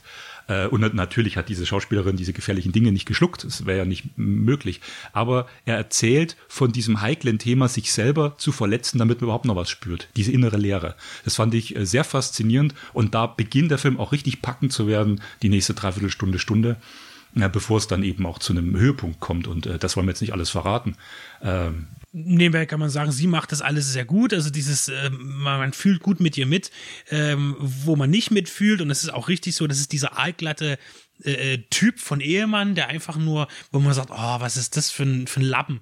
Das, ne? Und seine Freunde einlädt und so, ach ja, hier meine Frau und die sieht ganz hübsch aus, guck mal hier, wie toll die ist und jetzt gehen wir wieder rein, holen ein paar Drinks. Also die auch dieses Abschätzen äh, der, der, des, der, der Frau und überhaupt auch dieses, äh, also es sind eigentlich alle unsympathisch in diesem Film. Der ist ein richtiges Arschloch, der Typ. Ja, ja, und äh, auch die Eltern und sie ist halt so ein bisschen, ja, auch der naive Pol, der aber da eben rauskommen muss und, und sich auch emanzipieren muss, um da nicht völlig äh, zu verenden emotional. Genau, und dann beginnt der Film halt noch eine weitere Etappe ähm, zu dem Thema, ich sag mal, Ausbrechen aus Strukturen, aus diesen patriarchalen Strukturen. Und äh, das schaut ihr euch dann auch am besten selber an. Ich war zutiefst beeindruckt, wie sie das spielt äh, in Verbindung mit diesen eben langen Einstellungen. Die Kamera ist oft sehr nah bei den, bei, an, an ihrem Gesicht dran. Äh, ihre Mimik, auch als Schauspielerin, die Haley Bennett, wie sie da agiert, das lässt uns Zuschauer äh, sehr stark spüren, was sie durchleidet, durchfühlt. Na, also auf der einen Seite eben diese grafische Gestaltung, diese leeren, isolierten Räume, äh, diese kühle Bildgestaltung äh, und es ist ja jetzt nicht ein sehr dynamischer Film. Da gibt es keine Actionschnitte, sondern das sind sehr ruhige Einstellungen. Aber aus diesem, aus diesem inneren Dilemma, aus diesem Psychodrama heraus erwächst dann eine innere starke Spannung. Als ich den da zum ersten Mal gesehen habe, ich habe den in einem Rutsch durchgeschaut. Das war äh, sehr unterhaltsam und sehr spannend. Und dann natürlich auch irgendwo drastisch. Wie gesagt, wir wollen jetzt auch nicht über das letzte Kapitel äh, philosophieren. Der hat vielleicht auch am Schluss das ein oder andere, äh, wo jetzt der Zuschauer XY sagt, das hätte ich mir vielleicht anders vorgestellt, aber das wollen wir jetzt mal offen lassen. Wollen nicht den kompletten Film bewerten. Ähm, ein sehr sehenswerter Film. Ich möchte ihn empfehlen. Äh, schaut ihn euch an. Ähm, er zeigt etwas oder bietet Einblicke, äh, äh Einsichten auf ein scheinbar schönes Leben, was aber zutiefst kaputt ist, äh, was durch großartige Schauspieler da auch äh, getragen wird. Ähm, sehr empfehlenswert. Und dann kommen wir bitte noch zur, zur Blu-ray, zur DVD. Wir haben eine Checkdisc bekommen vom Label und ähm, da ist eigentlich nichts drauf, bis auf ein Interview. Und ich bin bei sowas immer sehr äh, kritisch, möchte ich auch in Zukunft weiter bleiben, äh, auch bei unseren nächsten Reviews, die wir dann noch haben werden. Hier muss ich allerdings sagen, das Interview ist extrem kurz, ist aber verdammt gut. Der Carlo Mirabella Davis erzählt in vier Minuten, also wirklich nur in vier, fünf Minuten, wie er zu dem Stoff gekommen ist. Der hat uns mit zwei, drei Sätzen, also ich möchte nicht alles vorwegnehmen, es hat aus einer privaten Hintergrundgeschichte von seiner Großmutter auch zu tun, erzählt das in wenigen akkuraten Sätzen, dass er diese Geschichte kennt und wollte diesen Stoff verfilmen und hat dann nach einer passenden Gelegenheit gesucht ich bin da die vier Minuten bloß mit offenem Mund da gesessen, weil ich mir dachte, okay, da ist wirklich ein realer Hintergrund, der fast noch schockierender ist als das, was wir im Film sehen, weil was er da scheinbar oder seine Großmutter erlebt hat, man merkt eben auch diese Energie, diesen, diesen Background in dem Film, äh, dass er da eine eigene Vision hatte. Weil so ein Thema, das kommt nicht mal eben so beim Ratsch mit Leuten, ich habe da mal eine Idee, das wollte ich mal verfilmen. Äh, da steckte was tief drin. Und er erzählt auch in der kurzen Zeit, dass er mal vier Jahre als Frau gelebt hat. Also Transgender, äh, jetzt aber sich wieder als Mann fühlt und sagt, aber in diesen vier Jahren hat er einen anderen Blick auf Männlichkeit und Weiblichkeit bekommen. Und auch das spürt man ja stark in dem Film, wie du sagst, der Ehemann, äh, der behandelt sie ja total abwertend. Das Beispiel Beispiel mit dieser gebügelten Krawatte. Äh, ganz banale Bilder eigentlich, aber wo klar gemacht wird, wie er sie eigentlich psychisch unterdrückt. Ja. Ähm, also wie gesagt, kaum Bonus, aber die vier Minuten Interview sind sehenswert. Und ähm, wie gesagt, ähm, empfehlenswert, schaut ihn euch an. Und ist erschienen bei Koch Media. Korrekt. Gute Unterhaltung.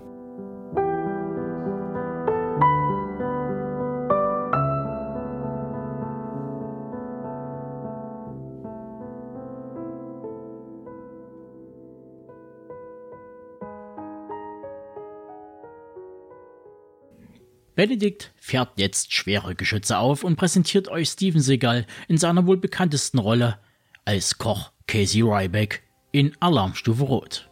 Wohlgemerkt, der erste Teil.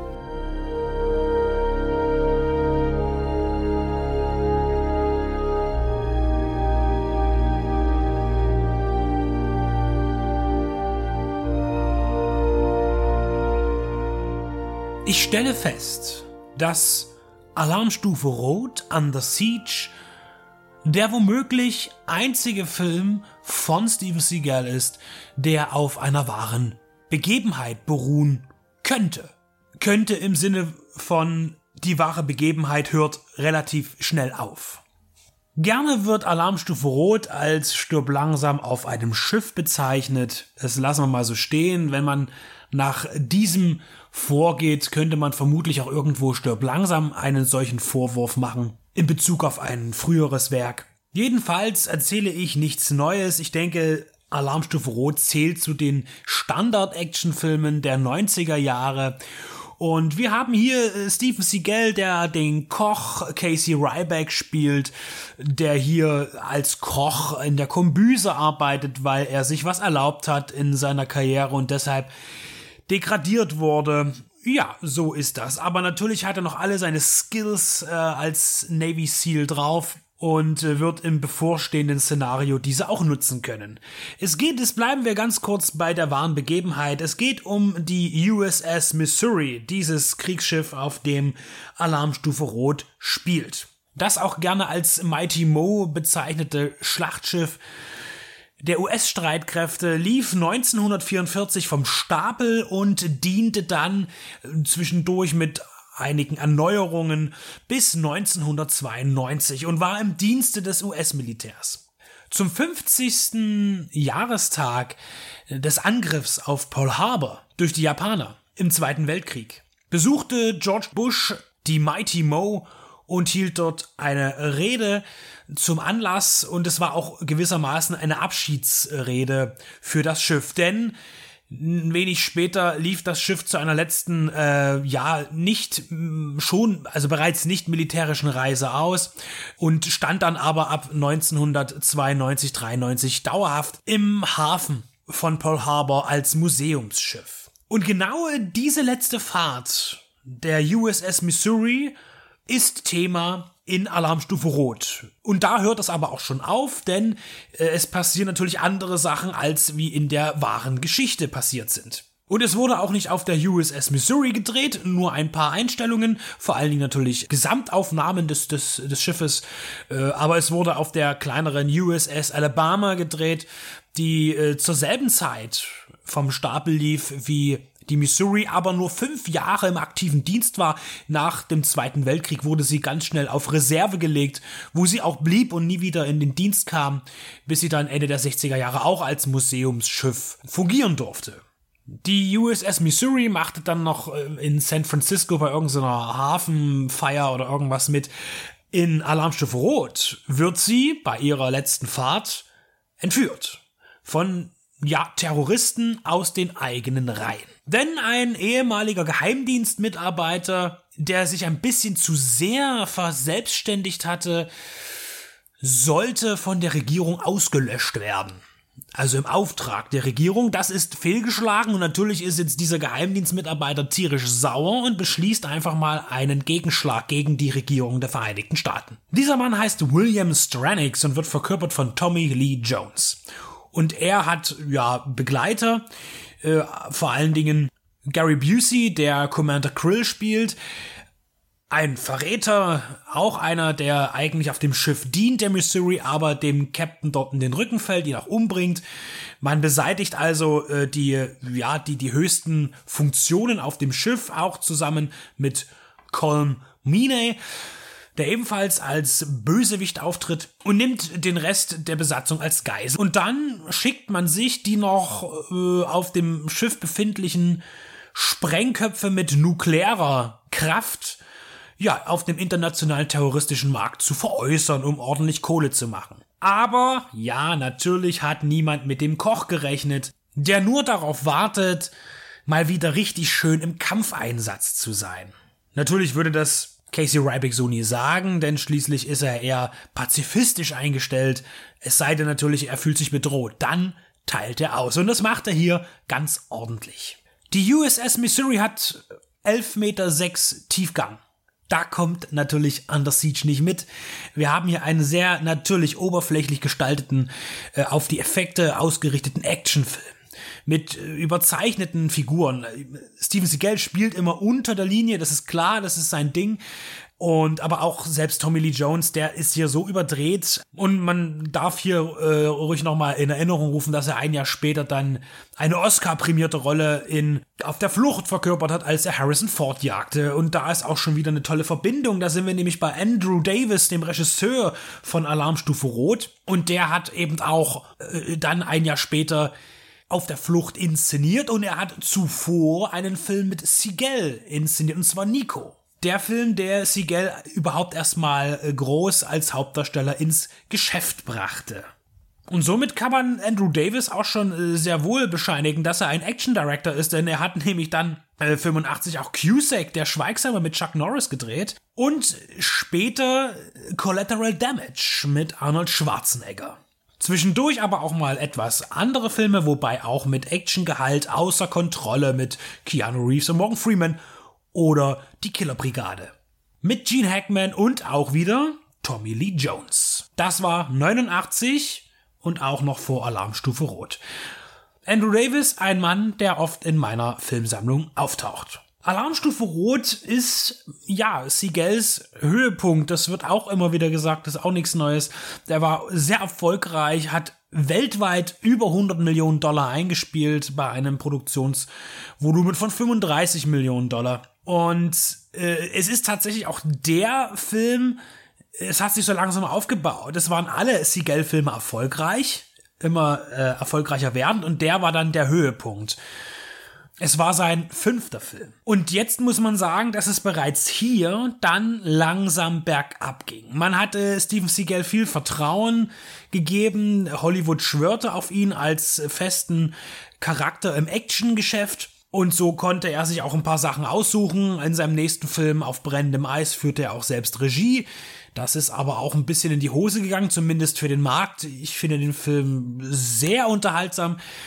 Äh, aber man sieht dann auch mit der Zeit, hat man ihn auch eingesetzt als Zugpferd, einmal bei einsamer Entscheidung neben Kurt Russell, da muss er dann auch zeitig gehen, damit eben Kurt Russell eindeutig auch als Star definiert ist in dem Film. Und dann wird es immer, immer merkwürdiger. Dann kommt Glimmerman und Fire Down Below. Das heißt, wir gehen immer weiter zurück und ab 2001 kam dann mehr oder weniger schon so ein gewisser Absturz für Siegel. Also sein größter Erfolg ist eigentlich auch schon sein Wendepunkt gewesen. Auch wenn er noch zwei, drei wirklich gute Filme gemacht hat, ist der erfolgstechnisch der eindeutigste. Alarmstufe Rot 2, also die Fortsetzung, kam dann drei Jahre später. Äh, dazu haben ich und Stefan bereits eine sehr ausführliche Review eingesprochen und auch Tobe und Max kamen da zu Wort. Um ihren Senf dazu zu geben, die findet ihr bei uns auf der Website und bei allen Anbietern, wo wir so rumfleuchen. Und hier hat man schon das erste Mal gemerkt, dass äh, man sehr viel in diesen Mann investieren wollte, denn es war eine unfassbar teure Produktion, die sich dann auch nicht gerechnet hat. Aber bleiben wir nun bei Alarmstufe Rot. Das Szenario ist jetzt klar. Steven Seagal muss überleben, muss andere Menschen auch schützen, natürlich die Crew irgendwie befreien, die noch da sind. Äh, und er bekommt auch so ein paar Sidekicks an die Seite gesetzt, äh, die er überwiegend beschützen muss, die ihm eigentlich auch nur im Weg stehen. Ja, also zwar gibt es auch immer wieder so äh, Momente, wo er die Hilfe von anderen benötigt, aber eigentlich ist das immer so eher im Gefühl so, ach, das hätte ich auch allein geschafft, aber mach du mal was, damit du dich besser fühlst. Man hat hier sehr gut kombiniert die verschiedenen Sets, das heißt die Originalaufnahmen von der Missouri. Wir haben zum Beispiel auch Originalaufnahmen äh, von George Bush dabei am Anfang, um das Ganze noch in ein realistisches Szenario zu rücken. Äh, und dann haben wir natürlich die USS Alabama äh, teilweise und man hat natürlich auch Sets gebaut. Und das Ganze ist doch gut kombiniert und äh, schafft es auch natürlich dann äh, große Pyroeffekte glaubhaft darzustellen. Das heißt, er explodiert dann auch mal was auf dem Schiff, zum Beispiel ein herumstehender großer Helikopter. Das äh, kann man jetzt nicht einfach so machen, da muss man natürlich geschickt tricksen und das sieht natürlich alles toll aus, weil wir uns natürlich noch in einer Zeit des analogen Effekts befinden. Und ich habe den Film eine Weile lang nicht gesehen und der ist tatsächlich sehr blutig. Ich hatte ihn gar nicht mehr so blutig in Erinnerung. Er hatte auch eine FSK 18 Freigabe in Deutschland. Und der ist wirklich, ja, also äh, Einschüsse von äh, Patronen werden äh, deutlich mit Bloodpacks ausgeführt und auch darüber hinaus gibt es ja auch Zweikämpfe. Sigel äh, trumpft hier wieder auf mit seinen sehr minimalistischen Kampfgebaren, die tatsächlich immer etwas sehr Beeindruckendes haben. Ins Auge fällt vor allen Dingen, und da kommen wir jetzt einfach schon mal zum Ende, das ist ja auch nicht so schlimm inhaltlich, wie er zum Schluss natürlich seinem, wie in dem für seinem Widersacher gegenübersteht, Tommy Lee Jones. Uh, und wie die beiden kämpfen. Und das ist wieder dieses, dieses Beispiel, dass ich sage, bei Seagal-Filmen ist es zumindest immer um, in den ersten 20 Jahren so gewesen. Bei den neueren Filmen kenne ich mich nicht aus. Dass es nie lange Final Fights gibt. Seagal ist einfach der bessere, der mit der besseren Technik und der mit mehr Kraft. Und er braucht eben nicht lange, selbst um seinen Endgegner auf die Strecke zu bringen. So, äh, oder besser gesagt, über die Klinge springen zu lassen. Mit wenigen Handgriffen sind seine Gegner fertig. Und äh, hier ist es so, dass, also man muss das einfach nochmal erklären. Äh, Sigel, das ist, es ist ein Messerkampf. Ja, die beiden kämpfen mit Messern gegeneinander und Tommy Lee Jones Charakter äh, sticht auf Sigels ein. Er stoppt das angreifende Messer mit seinen Zähnen, mit seinen Zähnen drückt ihn dann seinen Daumen ins rechte Auge, um Tommy Lee Jones eben außer Gefecht zu setzen und rammt ihn dann frontal von oben das Messer bis zum Anschlag in den Kopf, um ihn dann wiederum durch einen Radarmonitor zu stoßen. Wahnsinn. Ja, also so eine, ein rüdes Finale und so schnell vor allen Dingen habe ich selten gesehen. Außer in Seagal-Filmen. Weiter voran sehen wir natürlich äh, viele Schießereien. Es gibt, es werden so, so ein bisschen hat man das Gefühl, das ist so eine Mischung aus, aus ja, stirb langsam und natürlich aus dem A-Team, weil da werden so ein paar Sachen gebaut, da wird, da werden Bomben gebastelt und Fallen und so weiter. Und die setzen natürlich äh, die, die böse Crew außer Gefecht Stück für Stück. Ja, und kein Film verkauft sich ohne eine attraktive Hauptdarstellerin. Das übernimmt in dem Fall Erika Eleniak, die Damien Shepard zeigt, wie man eine Knarre nachlädt. Sie spielt die Jordan Tate, hier ein, ja, ein, ein Ex-Playmate, die für eine Geburtstagsfeier arrangiert wurde von für die Geburtstagsfeier des Kapitäns. Das ist hier sozusagen der ähm, das trojanische Pferd, wie die Bösen auf das Boot kommen. Sie ist natürlich unschuldig und ist äh, in diesem Szenario eben die Schutzperson, um die sich Sigel kümmern muss. Und sie äh, ist ja hier bereits äh, aus Baywatch ausgestiegen gewesen nach zwei Staffeln äh, und hatte hier versucht, ins Filmgeschäft einzusteigen. Das hat sich dann leider nicht bewährt. Sie hat's aber drauf, einen der vielleicht ja finstersten Sätze überhaupt einer Frau in einem Film zu sagen. Und hier darf man natürlich nicht vergessen, auch dieses Drehbuch wurde von einem Mann geschrieben. Und man legt ihr folgende Worte in den Mund. Also erst, sie antwortet auf eine Frage von Sigel. Die beiden gehen dann übers Schiff und gucken, wo sie da am besten rauskommen und wie sie am besten äh, ja stören können, den Ablauf der, der kriminellen Handlungen. Und äh, sie kommen da irgendwie auf das Thema und Sigel fragt dann, äh, sind sie denn nicht für Emanzipation? Und sie sagt, doch, aber nur wenn ich etwas davon habe. Hm, ein bisschen schwierig. Aber dafür wird das wieder ausgeglichen mit so hervorragenden Weltklasse-Aussagen wie schießt auf alles, was sich bewegt. Also wir haben einen hohen Kampfanteil, wir haben einen hohen Pyroanteil. Mir hat Alarmstufe Rot wieder gut gefallen. Man darf natürlich nicht dahinter gucken. Natürlich ist hier viel Grausames zu sehen. Und am Ende gibt es dann noch einen sehr dramatisch völlig unsinnigen und völlig idiotischen Kuss. der am schlechtesten motivierte aller Zeiten. Ich meine, man braucht nicht große Motivation für einen Kuss, da gibt's verschiedene, aber das äh, wirkt in dem Film doch irgendwie etwas, machen wir noch schnell, ne, bevor die Klappe kommt. Ja, also wie gesagt, das mit dem Tiefgang hatten wir schon, das erwarten wir ja auch nicht. Alarmstufe Rot ist einfach ein moderner Action-Klassiker und das darf er auch sein. Und irgendwelche Unterschwelligkeiten und irgendwelche Untertöne, das gibt es hier nicht. Es gibt einen Helden und der kämpft gegen das Böse gegen einen Bösen, der von der eigenen Regierung erschaffen wurde. Und eigentlich ist ja auch Casey Ryback auf dieser Seite, denn auch er ist ein Gefallener des Systems, aber er ist natürlich immer noch seinem Land treu und auch der entsprechenden Regierung. Und somit stehen ja eigentlich zwei Ausgestoßene sich gegenüber auf dieser USS Missouri. Und es ist natürlich klar, wer gewinnt. Steven Seagal. Heute zählt er eher nicht mehr zu den Gewinnern, zumindest nicht was äh, die Branche angeht. Er ist ja immer noch fleißig, macht hin und wieder mal seine fünf, sechs Filme pro Jahr, die alle sehr minderer Qualität sind. Aber er hat seine feste Fangemeinde, aber ich denke, auch in der würde niemand behaupten, dass die Filme nach 2000 besser seien als die, die er davor gemacht hat. Vor allen Dingen die, die er vor 1990 gemacht hat. Zur momentanen Veröffentlichungspolitik möchte ich sagen, dass ich ein Rezensionsexemplar bekommen habe von Studio Hamburg. Die haben sich äh, Alarmstufe Rot angenommen und eben auch Alarmstufe Rot 2. Deshalb auch natürlich nochmal der Hinweis auf die Review zum zweiten Teil. Und sie werden als Double Feature angeboten. Ich habe die DVD-Variante zugeschickt bekommen. Da ist jetzt nichts zu beanstanden. Es ist so, dass es diese, diese Variante in verschiedenen Ausführungen gibt. Es gibt einmal eben diese normale Amaray auf DVD. Es gibt die Amaray Blu-ray-Variante als Double Feature. Dann gibt es die Double Feature-Variante als eine Art Mediabook und dann noch einmal als Steelbook. Und in allen Fällen ist es aber so, dass überall das gleiche drauf ist. Das heißt, es sind die beiden Filme drauf, separat jeweils auf einer Disc und an Extras, da haben wir die Klassiker, animiertes Menü, Szenenauswahl und auch ein Kinotrailer. Sonst geht darüber hinaus aber nichts. Einfach nur zum Gucken wenn man es noch gar nicht hatte in der Sammlung, bitteschön zugreifen. Äh, bei beiden Teilen macht man nichts verkehrt, wenn man wirklich einfach einen ziemlich, äh, ja, schnellen und auch brutalen Actionfilm sucht. Da ist man hier genau richtig aufgehoben. Und somit muss ich ja als Liebhaber von Seagal-Filmen vor 2001 diese Empfehlung aussprechen. Alarm Stufe Rot Under Siege von 1992 ein sehr wohl gut gealterter Actionfilm.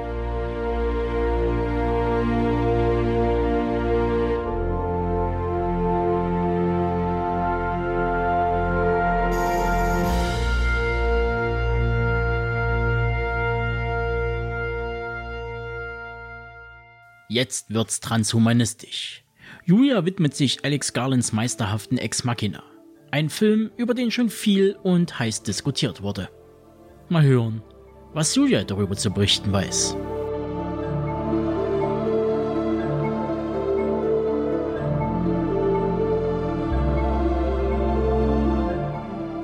Obwohl es in Ex Machina explizit um künstliche Intelligenz geht, so ist dieser Film kein typischer Cyberpunk-Vertreter.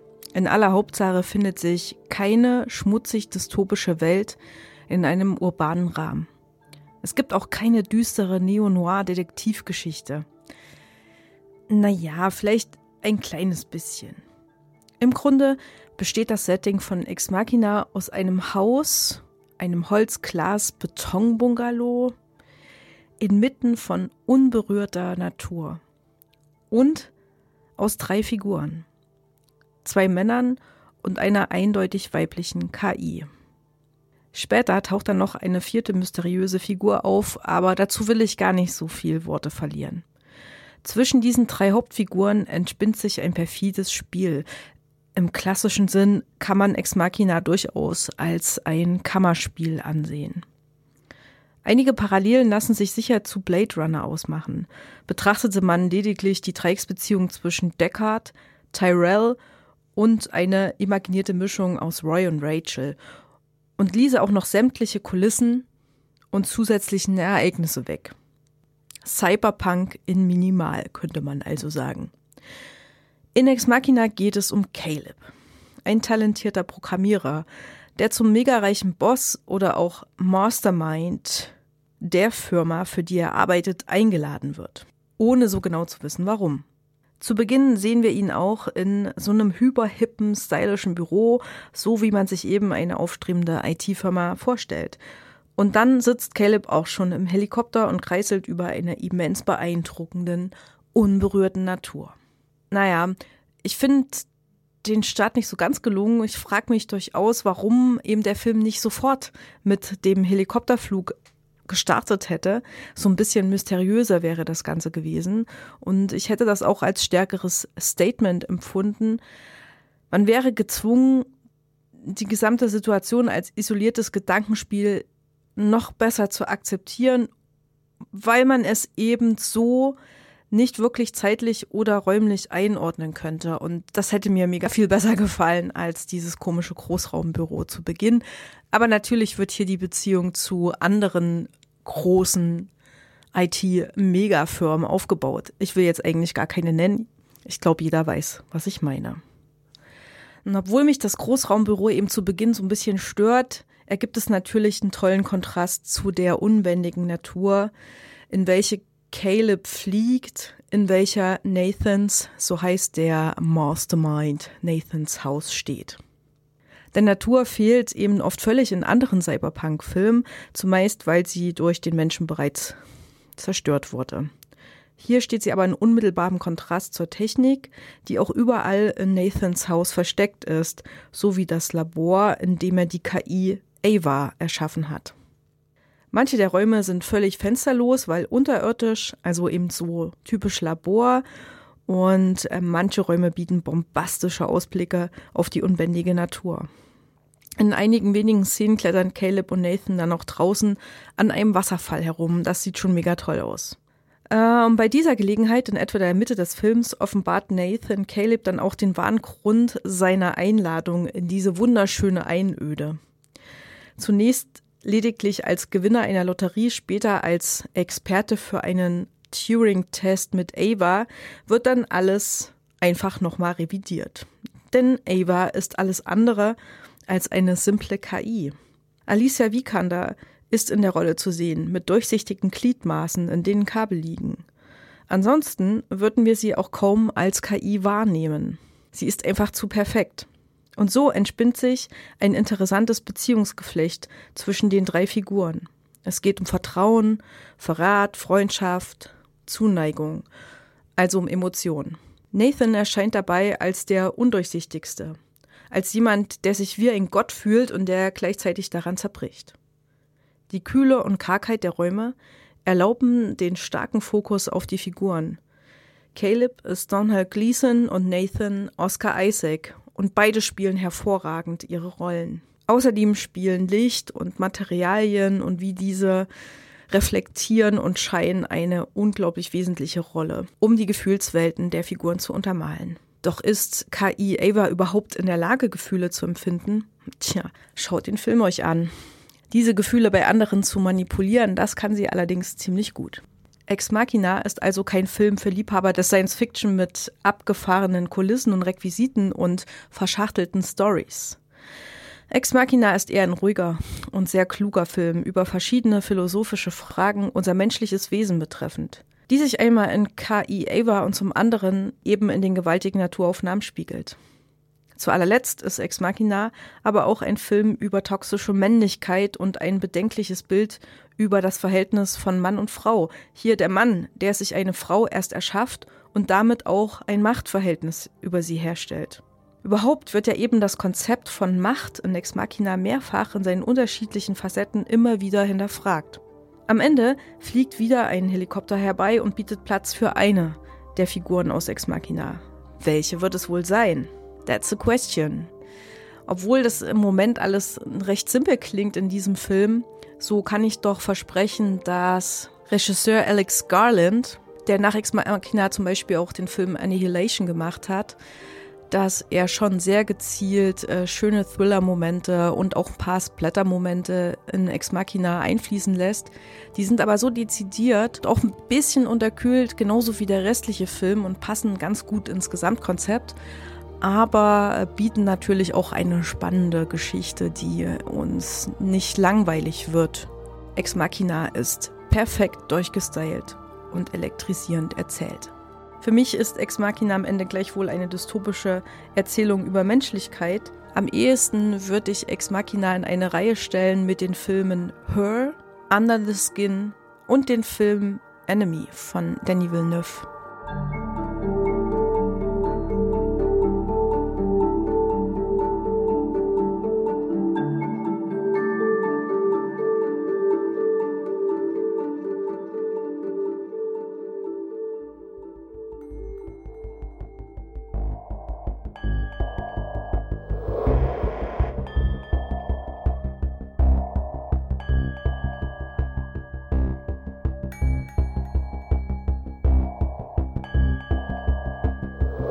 Herzlich willkommen bei Wicked Cinema, dein auditiver Filmführer durch die Welten des hammeresken Horrors, namenloser Schrecken und nervenzerfetzender Grauen.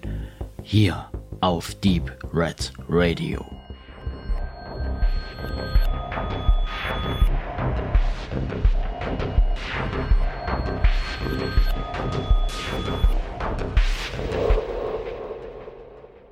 Ja, Benedikt, was, was machen wir denn hier? Ja, was machen wir denn hier? Wir sitzen hier rum und, und äh, wundern uns mal wieder, dass Wicked Vision äh, sich sehr entfaltet thematisch. Sie bieten immer verschiedene Bereiche an. Man kann zum Beispiel bei Full Moon viel bekommen, also diese ganze Charles Band Geschichten.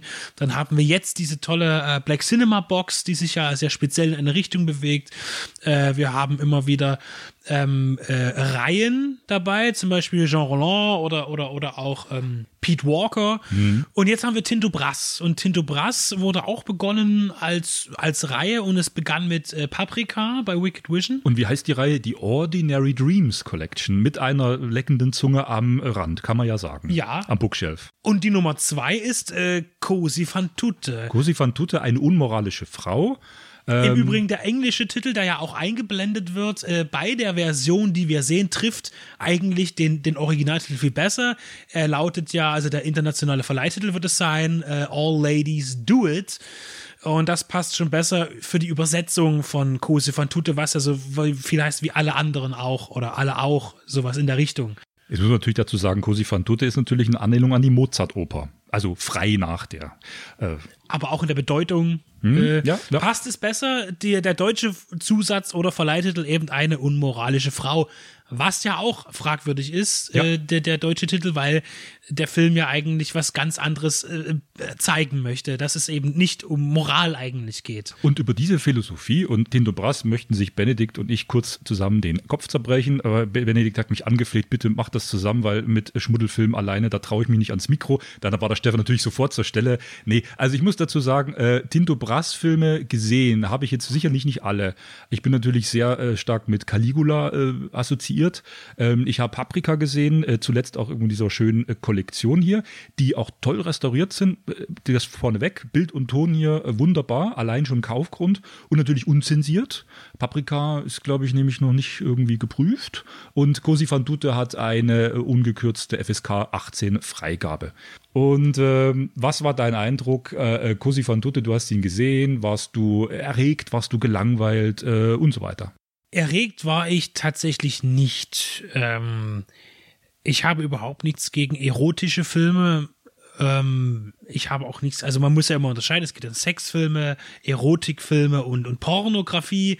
Das sind ja alles Dinge, die weit auseinander liegen. Manchmal gibt es Vermischungen. Bei Tinto Brass äh, hat man auch immer gerne mal gesagt, das ist ja auch alles schon halb pornografisch, weil man eben auch viel sieht.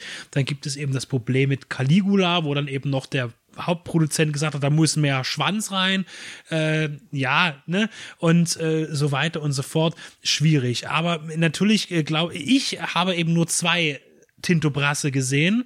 Zum einen eben Caligula und äh, zum einen jetzt Cosi von Tutto und ich bin da recht unbewandert.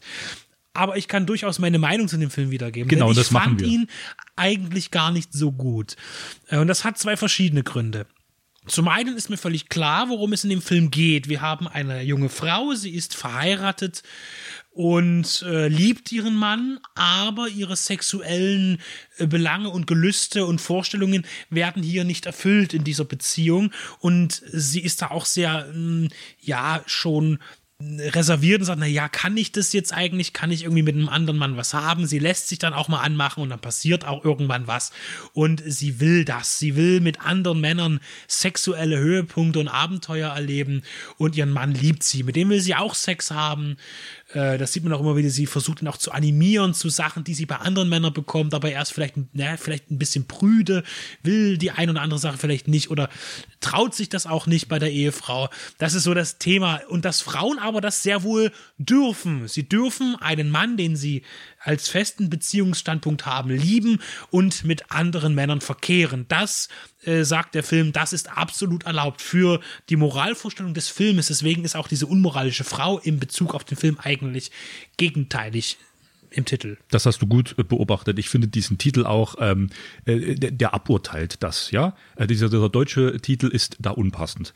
Ähm, Tinto Brass, äh, genau wie du gesagt hast, es ist ein äh, Meister, sagen sie ja, in seiner späteren Phase, über die wir sprechen. Wir haben jetzt in dieser Review tatsächlich nicht die Zeit und auch zugegebenermaßen nicht das Wissen, über seine Frühphase zu sprechen, wo er Komödien, Dramen gedreht hat und so weiter. Das ist ja, muss man bedenken, ein sehr äh, ähm, umfangreiches Werk, was Tinto Brass, äh, ein Künstler, vielseitiger. Ja, das, äh, da haben wir leider nicht die Zeit. Wir beschränken uns jetzt tatsächlich auf dieses erotische Spätwerk. Er ist ein Meister des erotischen, äh, italienischen erotischen Films. Was heißt, heißt, wie du gesagt hast, Caligula muss man scharf trennen. Bob Guccione hatte diese Hardcore-Szenen mit rein gewollt. Er wollte das nicht. Ohne diese Szenen wäre es ein Soft-Sex, brutales äh, Drama mit Historien-Hintergrund. Äh, ne, genau wie hier. Ähm, man sieht in Paprika und in äh, Cosi fan tutte immer auch Geschlechtsteile, ja. Man sieht aber eben nicht diesen pornografischen Close-up, diesen Verkehr. Es wird ist es oft äh, selten in zwei, drei Szenen so angedeutet, es verschwimmt dann, aber es ist noch so im Rahmen, dass man sagt, es, ist, es geht als reine Kunst durch und es äh, wird nicht nur schmutzig so. Aber er ist auch explizit in dem Sinn, dass er die Frauen, und die verehrt er ja, es ist also eine äh, männliche, männliche Perspektive, er liebt Frauen und er liebt Frauenhintern. Und das ist ja auch der Film, wo man sagt, das ist eine Ode an den Frauenhintern, wurde mal zitiert. Die Claudia Koll, die das hier spielt, die wird ja in äh, allen möglichen äh, äh, Szenen und Stellen wird die ja ähm, ver vergöttert, kannst du sagen. Also ihm geht es schon darum zu zeigen, wie erotisch ist der weibliche Körper. Und ähm, was ich eben interessant finde, und ich finde ihn tatsächlich äh, dahingehend einen spannenden Tinto Brass-Film. Ich hatte noch Capriccio und Fallo später damals auf äh, Italien VHS vom Urlaub mal mitgenommen. Die finde ich, äh, da verstehe ich den Humoranteil noch nicht so, die müsste ich mal wieder sehen. Ich finde das hier spannend, dieses Appetit holen bei anderen und in die eigene Ehe einbringen und man muss dazu sagen, sie äh, kommuniziert ja immer weiter auch mit ihrem Mann. Sie verstehen sich nicht, es gibt Streit, aber man, man hält ja trotzdem an dieser Ehe fest und will sich gegenseitig äh, beflügeln.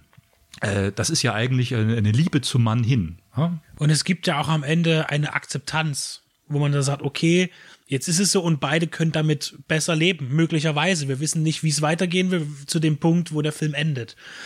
Und äh, sie ist schon eine sehr wilde, sie will viel und er ist so, ach na ja, und äh, können wir das jetzt hier so machen und dann auf dem Straßenstrich mal das Auto anhalten und, wir, und ich hole mir keine Nutte, meine Frau sitzt neben mir und die macht mir das jetzt, weil sie das geil findet und er ist da schon sehr reserviert. Ne? Und äh, sie will da schon sehr viel mehr.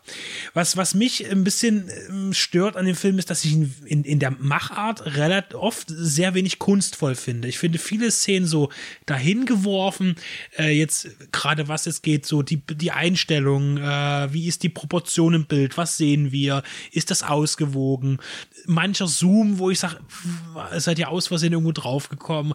Also viele Sachen haben mich künstlerisch nicht angesprochen für den Film. Und was auch noch ein Thema ist, der Film ist ja von 92. Und ganz schlimm ist die Musik in diesem Film, muss ich sagen. Für mich schrecklich. Die sind da in so einer Art Nudisten-Disco. Ich weiß nicht, wie ich das anders nennen soll, wo halt Männer und Frauen, man äh, nie, nie ganz nackt, aber die einen unten ohne, der anderen oben ohne, äh, beide Geschlechter oder alle, die existieren, vor Ort sind und zu schrecklichster Techno-Musik, also angedeuteter, es ist ja nicht mal richtige Techno, es ist angedeutete Techno-Musik. Man kann sogar die Lieder erahnen, aber man hatte wohl keine Lizenzen, das war zu teuer und hat es nochmal anders interpretiert. ganz gruselig, äh, was, was eigentlich bei einem Film nicht unbedingt äh, einflussnehmend sein sollte, was den Inhalt angeht, aber das hat mich unheimlich gestört. Man hat, es hat mich gestört und ich konnte mich dann nicht mehr auf Sachen konzentrieren. Das ist so eine Szene, wo sie auch in der Disco zum Beispiel diesen, man kann ja sagen, diesen Priester wieder trifft. Das ist auch wieder so eine Kritik am Zölibat oder, oder äh, das lustig, es ist ein, keine Kritik, es ist ein Lustigmachen über den Zölibat, äh, weil eben auf einmal ein Priester, der noch ganz brav im Bus, im, im öffentlichen Verkehrsmittel äh, an, an, diese Frau geriet und oh und, äh, und, äh, und, und er dann aber später verkleidet im Netzhemd auf einer Nudisten, ich nenne es weiterhin Nudistendisco auftaucht und dort sexuelle Erfahrungen sammeln will, weil er muss ja als Priester, der im Zölibat lebt, wissen, worüber er predigt, wenn er sagt, nein, ich bin nicht dafür. Er muss ja wissen, was Sex ist, um äh, es verurteilen zu können für sich. okay. Das ist das, das seine, seine, seine Sichtweise davon. Ich hatte, das, ich hatte das anders verstanden, weil du redest ja jetzt auch schon äh, so ein bisschen vom Finale des Films. Äh, das kann sich auch jeder anschauen. Ich hatte das so verstanden, dass er sich äh, zur anderen Seite dann doch bekehrt hat, dass er gesagt hat, ich stehe zum Leben, zum lustvollen Leben. Ähm, genau, also aber die, die Szene mit dem Priester schaut ihr euch mal an. Äh, die, der spielt da noch eine wichtige Rolle, ähm, steht da sein Mann. Und ähm, zu, zur Musik, zum Geschmack, zur Atmosphäre, die dich gestört hat. Ich fand es auch ein bisschen schräg, weil diese Musik 92 äh, spricht es war mich dann auch die Zeit. Ab. Ja, genau, aber ich wollte dazu sagen, was ich interessant fand an dieser Stelle, ist eben dieses absolut befreite. Es ist ja auch nochmal ein Bruch zum anderen Film. Äh, okay, sie trifft sich mit anderen Männern. Sie haben auch Partys schon am Anfang, da sind sie in so einer Party, aber das ist alles noch gediegener. Der Stil ist noch ruhiger und am Schluss, finde ich, explodiert der Film ja nochmal. Also dieses Setting, diese Party, das ist ja für Tinto Brass schon auch der Höhepunkt. Wie da die verschiedenen Körper aufeinander liegen, sich treffen, miteinander tanzen. Und es wirkt ja nie nur billig, äh, so als reine Orgie, sondern es ist so, so ein Befreiungstanz, so nimmt man den warm, äh, wahr. Und sie ähm, bewegt sich ja da auch, die die Hauptfigur, die weibliche, bewegt sich auch durch diese Party hindurch und äh, fühlt sich frei und fühlt sich bestätigt in ihrer Lebenslust.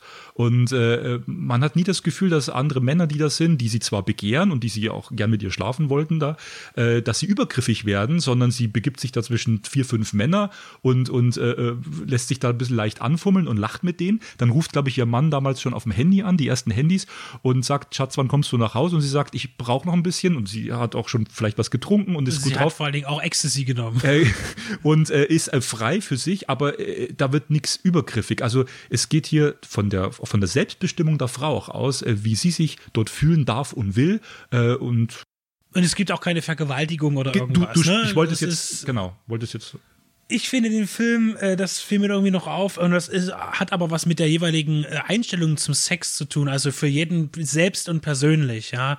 Ich fand den Film unheimlich naiv und unreif eigentlich in, in, in der Sicht von ihr auch auf Sex, auch, auch von bestimmten Charakteren. Da gibt es dann so eine Dialoge wie, was machst du da eigentlich gerade? Du sagst, naja, naja, ne?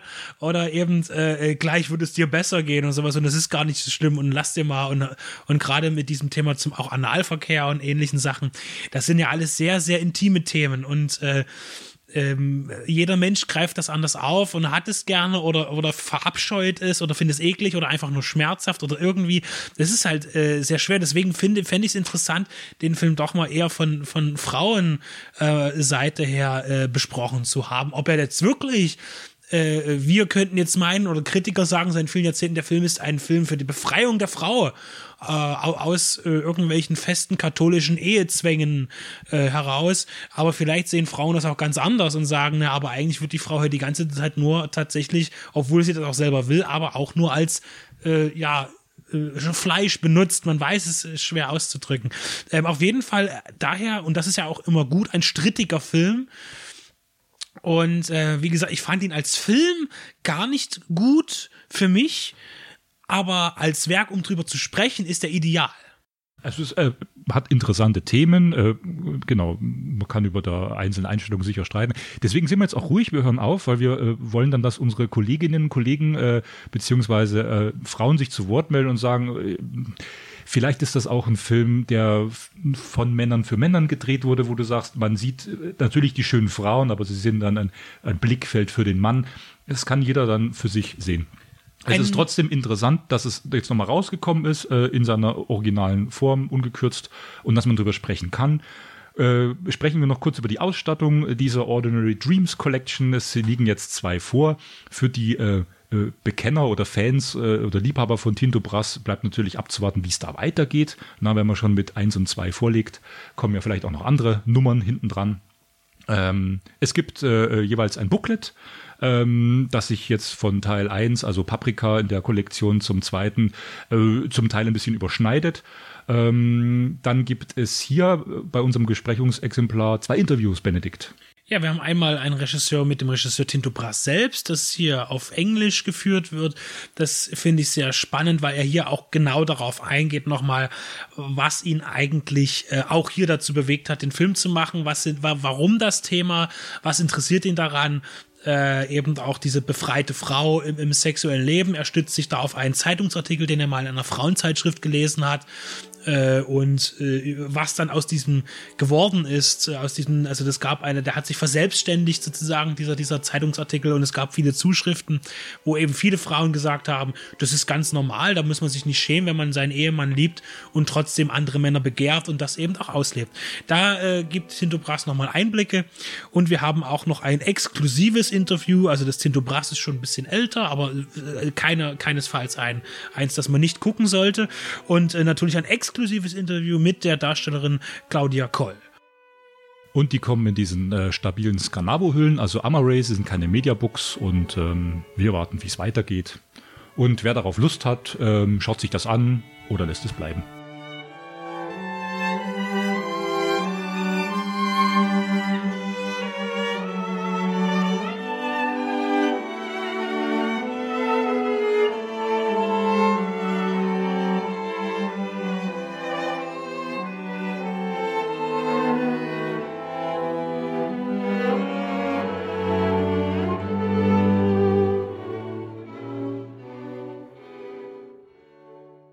Damit kommen wir zum Finale.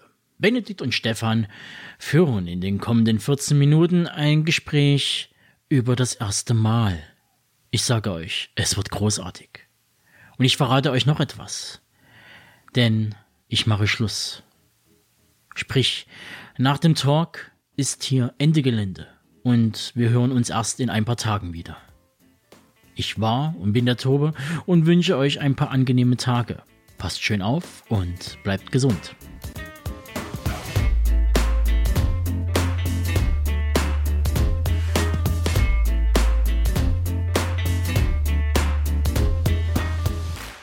So, lieber Benedikt, ich hatte mir was Spontanes überlegt und möchte dich mit einer Frage konfrontieren. Hör genau zu. Kannst du dich erinnern, wie alt warst du und welche Filme waren es, die dich in deinem Teenager-Zeitalter verstärkt mit dem Medium Film in Verbindung gebracht haben? Ich rede jetzt von Home Entertainment. Nicht Kinofilme, die du mit sieben Mal mit der Mutti gesehen hast. Welche waren deine ersten fünf, sechs, sieben Filme, die du aus dem Fernsehen oder Video, weißt du, be bewusst wahrgenommen hast, wo du sagst, die haben dich so geprägt und dich dahin gebracht, wo du jetzt bist? Tatsächlich gab es gar nicht so viele Kinoerlebnisse. Es hat eigentlich sehr viel bei mir mit Heimkino angefangen, weil ich war zwar immer mal im Kino, ähm, aber tatsächlich hat sich das alles erst äh, tatsächlich angefangen, als ich auch wirklich eine eigene Filmsammlung für mich ähm, aufbauen konnte. Ähm, los geht es tatsächlich sehr intensiv und, und sehr, sehr, ähm, ja, klischeehaft mit Star Wars, muss ich sagen, Krieg der Sterne. Denn das war etwas, was ich nur aus Fernsehzeitungen kannte. Ich habe damals nicht so viel die Möglichkeit gehabt, äh, Fernsehen zu schauen. Das war eine elterliche Kontrolle, die mir bestimmt auch gut getan hat. Ähm, und das war bei mir alles ein bisschen eingeschränkter. Und äh, ich habe immer, aber die Fernsehzeitung gab es zu Hause und da habe ich immer, die habe ich immer gelesen, kann man fast sagen. Und dann wusste ich schon von Filmen, die ich niemals sehen werde, dachte ich mir, oder irgendwas, was mich interessiert. Und deswegen wusste ich schon über Filme Dinge, die, die Filme, die ich noch nie gesehen hatte. Und Star Wars war immer einmal im Jahr oder alle zwei kam das halt auf Pro 7 oder so. Und da waren immer auch große Ausschnitte in den Fernsehzeitungen, weil das wurde noch groß beworben. Wie und alt, ich wollte immer Star Wars gucken. Wie alt warst du da? Da war ich, ähm, ja, das war zehn ungefähr. Also meine Sozialisierung mit Film geht relativ spät los, vielleicht so mit acht, neun, eher zehn Jahren. Und ähm, ich wollte das immer sehen. Und äh, tatsächlich kam es dann dazu, dass ich dann äh, meine Mutter gehörte, die hatte so ein bisschen die Kontrolle, was ist mit der Erziehung und so weiter. Und sie hat immer gesagt, ich schenke auch nichts, wovon ich nicht überzeugt bin, zu Geburtstag oder Weihnachten oder irgendwas. Und deswegen war es äh, für mich ein, ein Riesending damals, dass ich zu meinem zwölften Geburtstag die da oben stehende äh, Star Wars VHS-Box bekommen habe in der Special Edition, also in der überarbeiteten Fassung, die drei Teile, ähm, und die habe ich bekommen. Und das ist das, glaube ich, vom Gefühl her, vom Überraschungsfaktor mit eines der größten Geschenke die ich je bekommen habe. Und das hat mich tatsächlich dann so umgehauen, dass ich das wirklich äh, verschlungen habe. Ich habe es so oft diese Trilogie gesehen, habe, dass ich sie heute eigentlich gar nicht mehr gucken möchte. Vor kurzem habe ich es getan mit sehr viel Abstand von Jahren und sie hat mir wirklich mh, zumindest kann ich sagen, dass Krieg der Sterne tatsächlich der beste Film ist für mich persönlich. Und das ist etwas, was sehr, sehr prägend, also prägend war für mich. Interessant. Welche Filme kamen dann unmittelbar danach? Oder gab es dann noch zwei, drei Handvoll es gab dann lange nichts, weil ich hatte keine Kaufkraft irgendwie oder mir irgendwas zu besorgen. Fernsehen war ein bisschen so äh, ein Kontrollmedium bei uns. Das ging bis zu meinem 16. Lebensjahr, wo ich auch dann gearbeitet habe. Da war dann gesagt, so, du arbeitest das Junge, jetzt kannst du machen, was du willst. So, ne? Also das war dann äh, so. Aber bis dahin gab es zum Beispiel, ist Dragonheart ein, ein, großes Thema bei mir gewesen. Äh, was aber daher rührt, das gab es schon mal in einer Review bei Deep Red Radio äh, zu dem Film, dass ich am Drehort war, als der Film gedreht wurde. Damals in der, in der Tatra und äh, okay. wir waren damals da und da war halt alles gesperrt. Da waren Bohren gesperrt und im slowakischen Paradies, das ist so ein äh, ja, Naturpark, kann man sagen, war, alle, war viel gesperrt. Äh, da konnte man nirgendwo rein, weil sie gerade diese diesen Hollywood-Film gedreht haben mit Dennis Quaid äh, von Rob Cohen. Und äh, das äh, hat natürlich irgendwo, hat das einen fasziniert und äh, scheinbar ist es auch irgendwie nicht an meinen Eltern vorbeigegangen. Ich sag, das ist ja schon interessant irgendwie. Und tatsächlich gab es dann irgendwann äh, das Buch zum Film, habe ich irgendwann mal bekommen. Und dann später äh, habe ich tatsächlich auch zu Ostern war das irgendwann die Videokassette bekommen äh, von Dragonheart. Und äh, da war ich total aus dem Häuschen und geil und dann will ich gucken. Und dann wusste ich aber zu dem Zeitpunkt nicht, da war der Videorekorder gerade kaputt. Da musste ich noch eine Woche warten, um den Film gucken zu können. Und das war ja schrecklich, ja. Und da war ich auch. Ja, das war die gleiche Zeit ungefähr äh, vom Alter her. Und das war noch so diese Kassetten, die ich geschenkt bekommen habe. Das war auch eine Familienkassette. Also Star Wars habe ich bekommen, das war meins, aber Dragonheart war halt so eine äh, äh Familienkassette. Genau wie Hachipu zum Beispiel. Hachipu ist ein Film, den irgendwie keiner kennen will. Das ist so eine Pumuckel-Geschichte eigentlich. Also der gleiche Stil Bayern. Es gibt Klabauter mit den Butzelmänner oder sowas, die sind halt reingemalt. Spielt auch Gustl Bayerhammer mit in einer kleinen Rolle. Ähm, Anfang 90. Mit tollen äh, übrigens äh, auch äh, Mad Paintings von den Alpen, ganz schrecklich. Also, also vom, von der Realität her, äh, Hachipu äh, gibt es, glaube ich, nur auf Video, haben wir den gehabt. Äh, ist ein deutscher Kinderfilm-Klassiker, den keiner kennt, glaube ich, so richtig. Zumindest nicht außerhalb der Würstelrepublik. Okay, äh, Hintergrund war auch, also ich gebe jetzt auch an der Stelle kurz was zum Besten und gebe zu, ich bin da tatsächlich, ich, von diesem bewussten Film sozialisieren bin ich später dran gewesen. Ich glaube, ich war 13, 14. Es war die Zeit, wo ich langsam Filme FSK 16 mich getraut habe zu gucken äh, und äh, meine Sozialisation begann mit einer Kaufkassette, das war Spiel mal das Lied vom Tod ein Film, den ich bis heute verehre, aber der halt auch unglaublich gewachsen ist. Den habe ich noch im Studium behandelt. Aber den hatte ich als Videokassette zu Hause und dann waren das selbst aufgenommene Tapes vom Fernsehen. Und ich kann mich noch erinnern, ich hatte diese, diese BASF oder AGFA oder was das war, also BASF Kassetten damals bei der Drogerie Schlecker gekauft. Da kam damals ein Doppelpack auch 5, 6, 7 Mark. Unglaublich viel Geld und habe die dann schön sortiert und habe mir mit meinem ersten Drucker, den ich mit 14 bekommen hatte, äh, auch ein Farbdrucker gewesen. Ähm, ich, ich, hatte nur so einen, so einen alten PC und, und, und Farbdrucker und habe dann irgendwie äh, CD-Cover und, und, und solche Sachen mir selber ausgedruckt. das war Stirb langsam 1 und 2. Das war die erste Tape-Kassette, die ich äh, beklebt hatte und nummeriert hatte, mit, mit Hintergrund. Dann müsste ich überlegen, wie es weiterging, aber relativ bald, also da war ich dann auch schon etwas älter, 14, 15 kam dann 7 und Fight Club. Fight Club habe ich von der äh, Videothekenkassette aufs Tape überspielt. Dann kam irgendwann Mission Impossible 1. Äh, und dann ging das eigentlich los, dass ich stark mit dem Fernsehen sozialisiert war, als wirklich im Fernsehen NDR, WDR, äh, nachts diese guten Filme kamen, ich den Videorekorder eingestellt habe. Da kamen dann so Sachen wie Narrow Margin mit Gene Hackman, da kamen äh, Klassiker aus den 70ern. Äh, Robocop ähm, kam immer auf NDR 3-Satz, 23.50 Uhr. Wäre dann schon später, Robocop war meine zweite, dritte oder vierte DVD, die ich mir mit 17 gekauft habe, also noch indiziert war, weil sie noch 17, äh, 18 Euro gekostet Ähm, das war aber schon der Sprung. Also es begann bei mir mit diesen, äh, deswegen sagte ich auch, wie war das bei dir mit 14, 15 dann? Oder wann begann dieses selber sammeln, selber, die Sammlung geht los und dann hast du dieses erste Regalreihe drin. Selber entscheiden, was man sieht und warum man es sieht. Genau. Das ist halt noch in der Frühphase bei mir auch nicht gegeben gewesen. Und gut, Star Wars wollte ich sehen, aber das andere war mehr oder weniger erlaubt. Im Übrigen nochmal dazu, mein erster Kinofilm war Free Willy. Das ist nicht so cool wie bei anderen, die dann das erste Mal irgendwas total krasses gesehen haben. Ähm, äh, tatsächlich war es so, dass ich schon sehr auf das Action-Genre affin war. Also mich hat alles interessiert, was laut und krachbumm macht.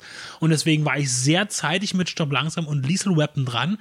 Die ganz schlechten geschnittenen VHS-Fassungen äh, von Lethal Weapon gehabt. Stirb langsam war auch noch auf der, in der gekürzten Fassung. Da gab es ja auch mal einen Break. Das war ja auch nicht, also die, die, die ungeschnittene Fassung gab es ja nicht. Die kam dann im Fernsehen. Ich habe mich damals gewundert, im Fernsehen habe ich den gesehen, hä? Das kenne ich ja gar nicht. Äh, und tatsächlich ist die, die VHS von, von Fox, die, die waren ja alle gekürzt, die Teile 1 und 2 von Stirb langsam. Und im Fernsehen liefen sie dann ungekürzt, weil sie irgendwann mal da halt äh, freigegeben wurden ab 16 in der Fassung, in der Originalfassung.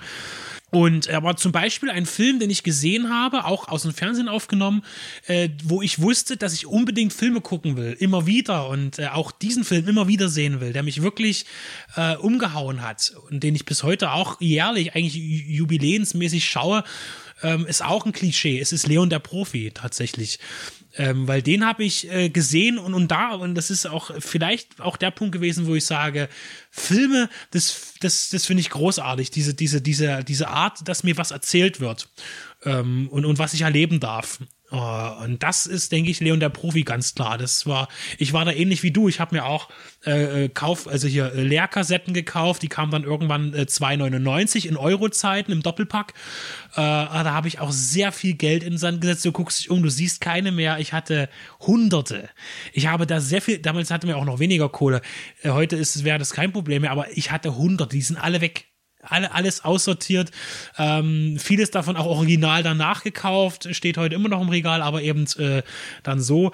Und ich habe mir auch sehr, äh, gerade viele Klassiker aufgenommen, auch Titel, wo ich sage, oh, guck mal, der ist von 1920. Der kam auf Art oder so. Gar nicht wissend, was es ist, einfach, das interessiert mich, das ist ein alter Film, den will ich sehen. Oder halt auch die, die immer die, die Fernsehzeitung durchstöbert. Was kommt denn jetzt? Und gerade in den Kleinkästchen, was kommt nachts auf NDR, Dreisat und sowas, sind da tolle Filme da. Und genauso habe ich auch aufgenommen. Und letztlich dadurch natürlich äh, Filme, äh, also Filme abseits äh, von dem, was mich vielleicht interessiert hätte, vielleicht knallbunt und lustig. Für mich mussten eine Zeit lang Filme immer lustig sein, ganz grausame Epoche. Heute dürfen Filme bei mir gar nicht lustig sein eigentlich. Ähm, also habe ich sehr viel Komödien gemocht. Also äh, und aber da äh, wirklich sich hinzusetzen, sagen, okay, jetzt gucke ich mir mal was an, wo ich jetzt gar keinen Bezug dazu habe. Zum Beispiel einen dänischen Stummfilm Hamlet habe ich so, äh, gesehen, zum Beispiel ganz toll. Ja. Ähm, ich möchte diese, diese Umfrage dieses Special beim nächsten Mal nochmal aufgreifen, wenn es dann in die Phase geht, äh, wo wir 16, 17, 18 waren, wo es ja an die ersten DVDs auch ging, weil ich glaube, wir sind da eben in einer ähnlichen äh, Zeit, Altersphase. Und es ist echt spannend, dass du Stück langsam eins gesagt hast, weil den hatte ich damals aus dieser nach 10 Uhr Phase von Pro7 lief da damals schon, äh, die Werbung rausgeschnitten. Und äh, da kam auch noch der äh, Kinoschriftzug, der deutsche Stirb langsam. Da kommt ja Die Hard von links und rechts ein Wort rein, geschnitten, wenn Bruce Willis am Flughafen steht. Das war ja in der Fernsehfassung mit dem deutschen Titel damals noch, Es stirbt langsam. Und äh, dann wurde dann immer beworben mit, äh, kommt in Dolby Surround. Und äh, das Breitbildformat war nicht das Originale, aber man hatte noch ein paar Balken übrig gelassen. Es war nicht ganz Vollformat. Ähm, und wie du sagtest, das war bei mir auch so. Ähm, die öffentlich-rechtlichen nachts, also Dreisat, NDR lief, liefen nachts die besten Filme. Konntest auch WDR, so die auch die die Südwestfunk und Genau, sowas, ja. konntest ja nicht sehen, aufgenommen, äh, teilweise unter der Woche, dann nach der Schule äh, nachmittags, frühen Abend reingezogen und und äh, mir kam das gestern eben, deswegen wollte ich dich das fragen, äh, weil wir damals ja diese Filme geatmet haben. Also da war ich 14, 15, da habe ich mir in der Woche zwei, drei Filme reingezogen, neben der Schule nebenbei. Und das, das mache ich heute auch noch. Hat mich, hat mich, äh, äh, hat mich, ja, aber so, so ununterbrochen. Und es hat mich so, so geprägt, weil du das alles kennengelernt hattest und dir so eine Art äh, Filmwissen, Filmsprache im Kopf sich gebildet hat. Was gibt es? Leon der Profi war auch so ein Beispiel. Ich glaube noch, meine zweite, dritte äh, Tape war dann von M. Night Shyamalan äh, im Doppelpack auch von der Videothek überspielt. The Sixth Sense, der, den habe ich bis heute nur einmal gesehen. Ich finde ihn gut, aber dann ist eben der Dreh raus. Und Unbreakable Unbreakable, den ich mal wieder sehen will, ja. Äh, lass uns das mal irgendwann fortführen. Auch mit Tobe. Äh, wir fragen uns da mal durch. Ich finde das ein spannendes Thema, weil heute gucken wir ja alle in der Gruppe Filme, wenn wir was besprechen dürfen, wenn wir sagen, ich gucke einen Film mal wieder an. Äh, äh, letztens habe ich zum ersten Mal überhaupt erst Midsommer gesehen. Äh, vielleicht hat mich das auch da ein bisschen dazu gebracht, weil Midsommer bei mir, ähm, bin jetzt noch nicht unschlüssig, ob ich es als uneingefochtenes Meisterwerk ansehen will. Äh, ich würde auch die Kinofassung bevorzugen, die kürzere. Äh, aber der hat bei mir was äh, ausgelöst. Es ist mal wieder ein eindrucksvoller, origineller Film. Und das hat mich damals erinnert, wie war das, als du 14, 15 warst? Da war ja jeder Film originell. Äh, so und, auch so unglaublich. Und deswegen möchte ich bei allen Filmen entschuldigen, die jetzt hier nicht genannt wurden, gerade auch, weil wir zurück in die Zukunft. Das, das war immer zu die Feiertage um Neujahr durften wir das gucken. Das, äh, ich kann ich kann alle drei Teile auswendig. Ja, also äh, und das war wirklich faszinierend einfach diese diese dieses schnelle und dieses und diese Effekte, das war, war Wahnsinn. So, also es war noch, man hat halt noch gestaunt und ich versuche das manchmal mich hinzusetzen, einen Film, den ich vielleicht auch schon kenne und dann sage ich mir bewusst vorher, jetzt guck den Film mal mit dem Bewusstsein aus dem Entstehungsjahr. Es ist schwer es ist schwer, aber manchmal denke ich mir so, wenn dann ein Effekt kommt, boah, das haben die Leute vorher noch nie so gesehen. Das ist heute siehst du einen Special Effekt und sagst, ja, das war jetzt ein Special Effekt. Ein schlechter, vielleicht noch, weil sie, so, ne, so, so dieses eingängige CGI sieht alles gleich aus. Früher sahen die Effekte noch von Film zu Film völlig anders aus. Und, und das äh, zu erleben, äh, ähm, ist schwer, neu, aber man kann es versuchen und manchmal gelingt es. In dem Sinne, bis zum nächsten Mal.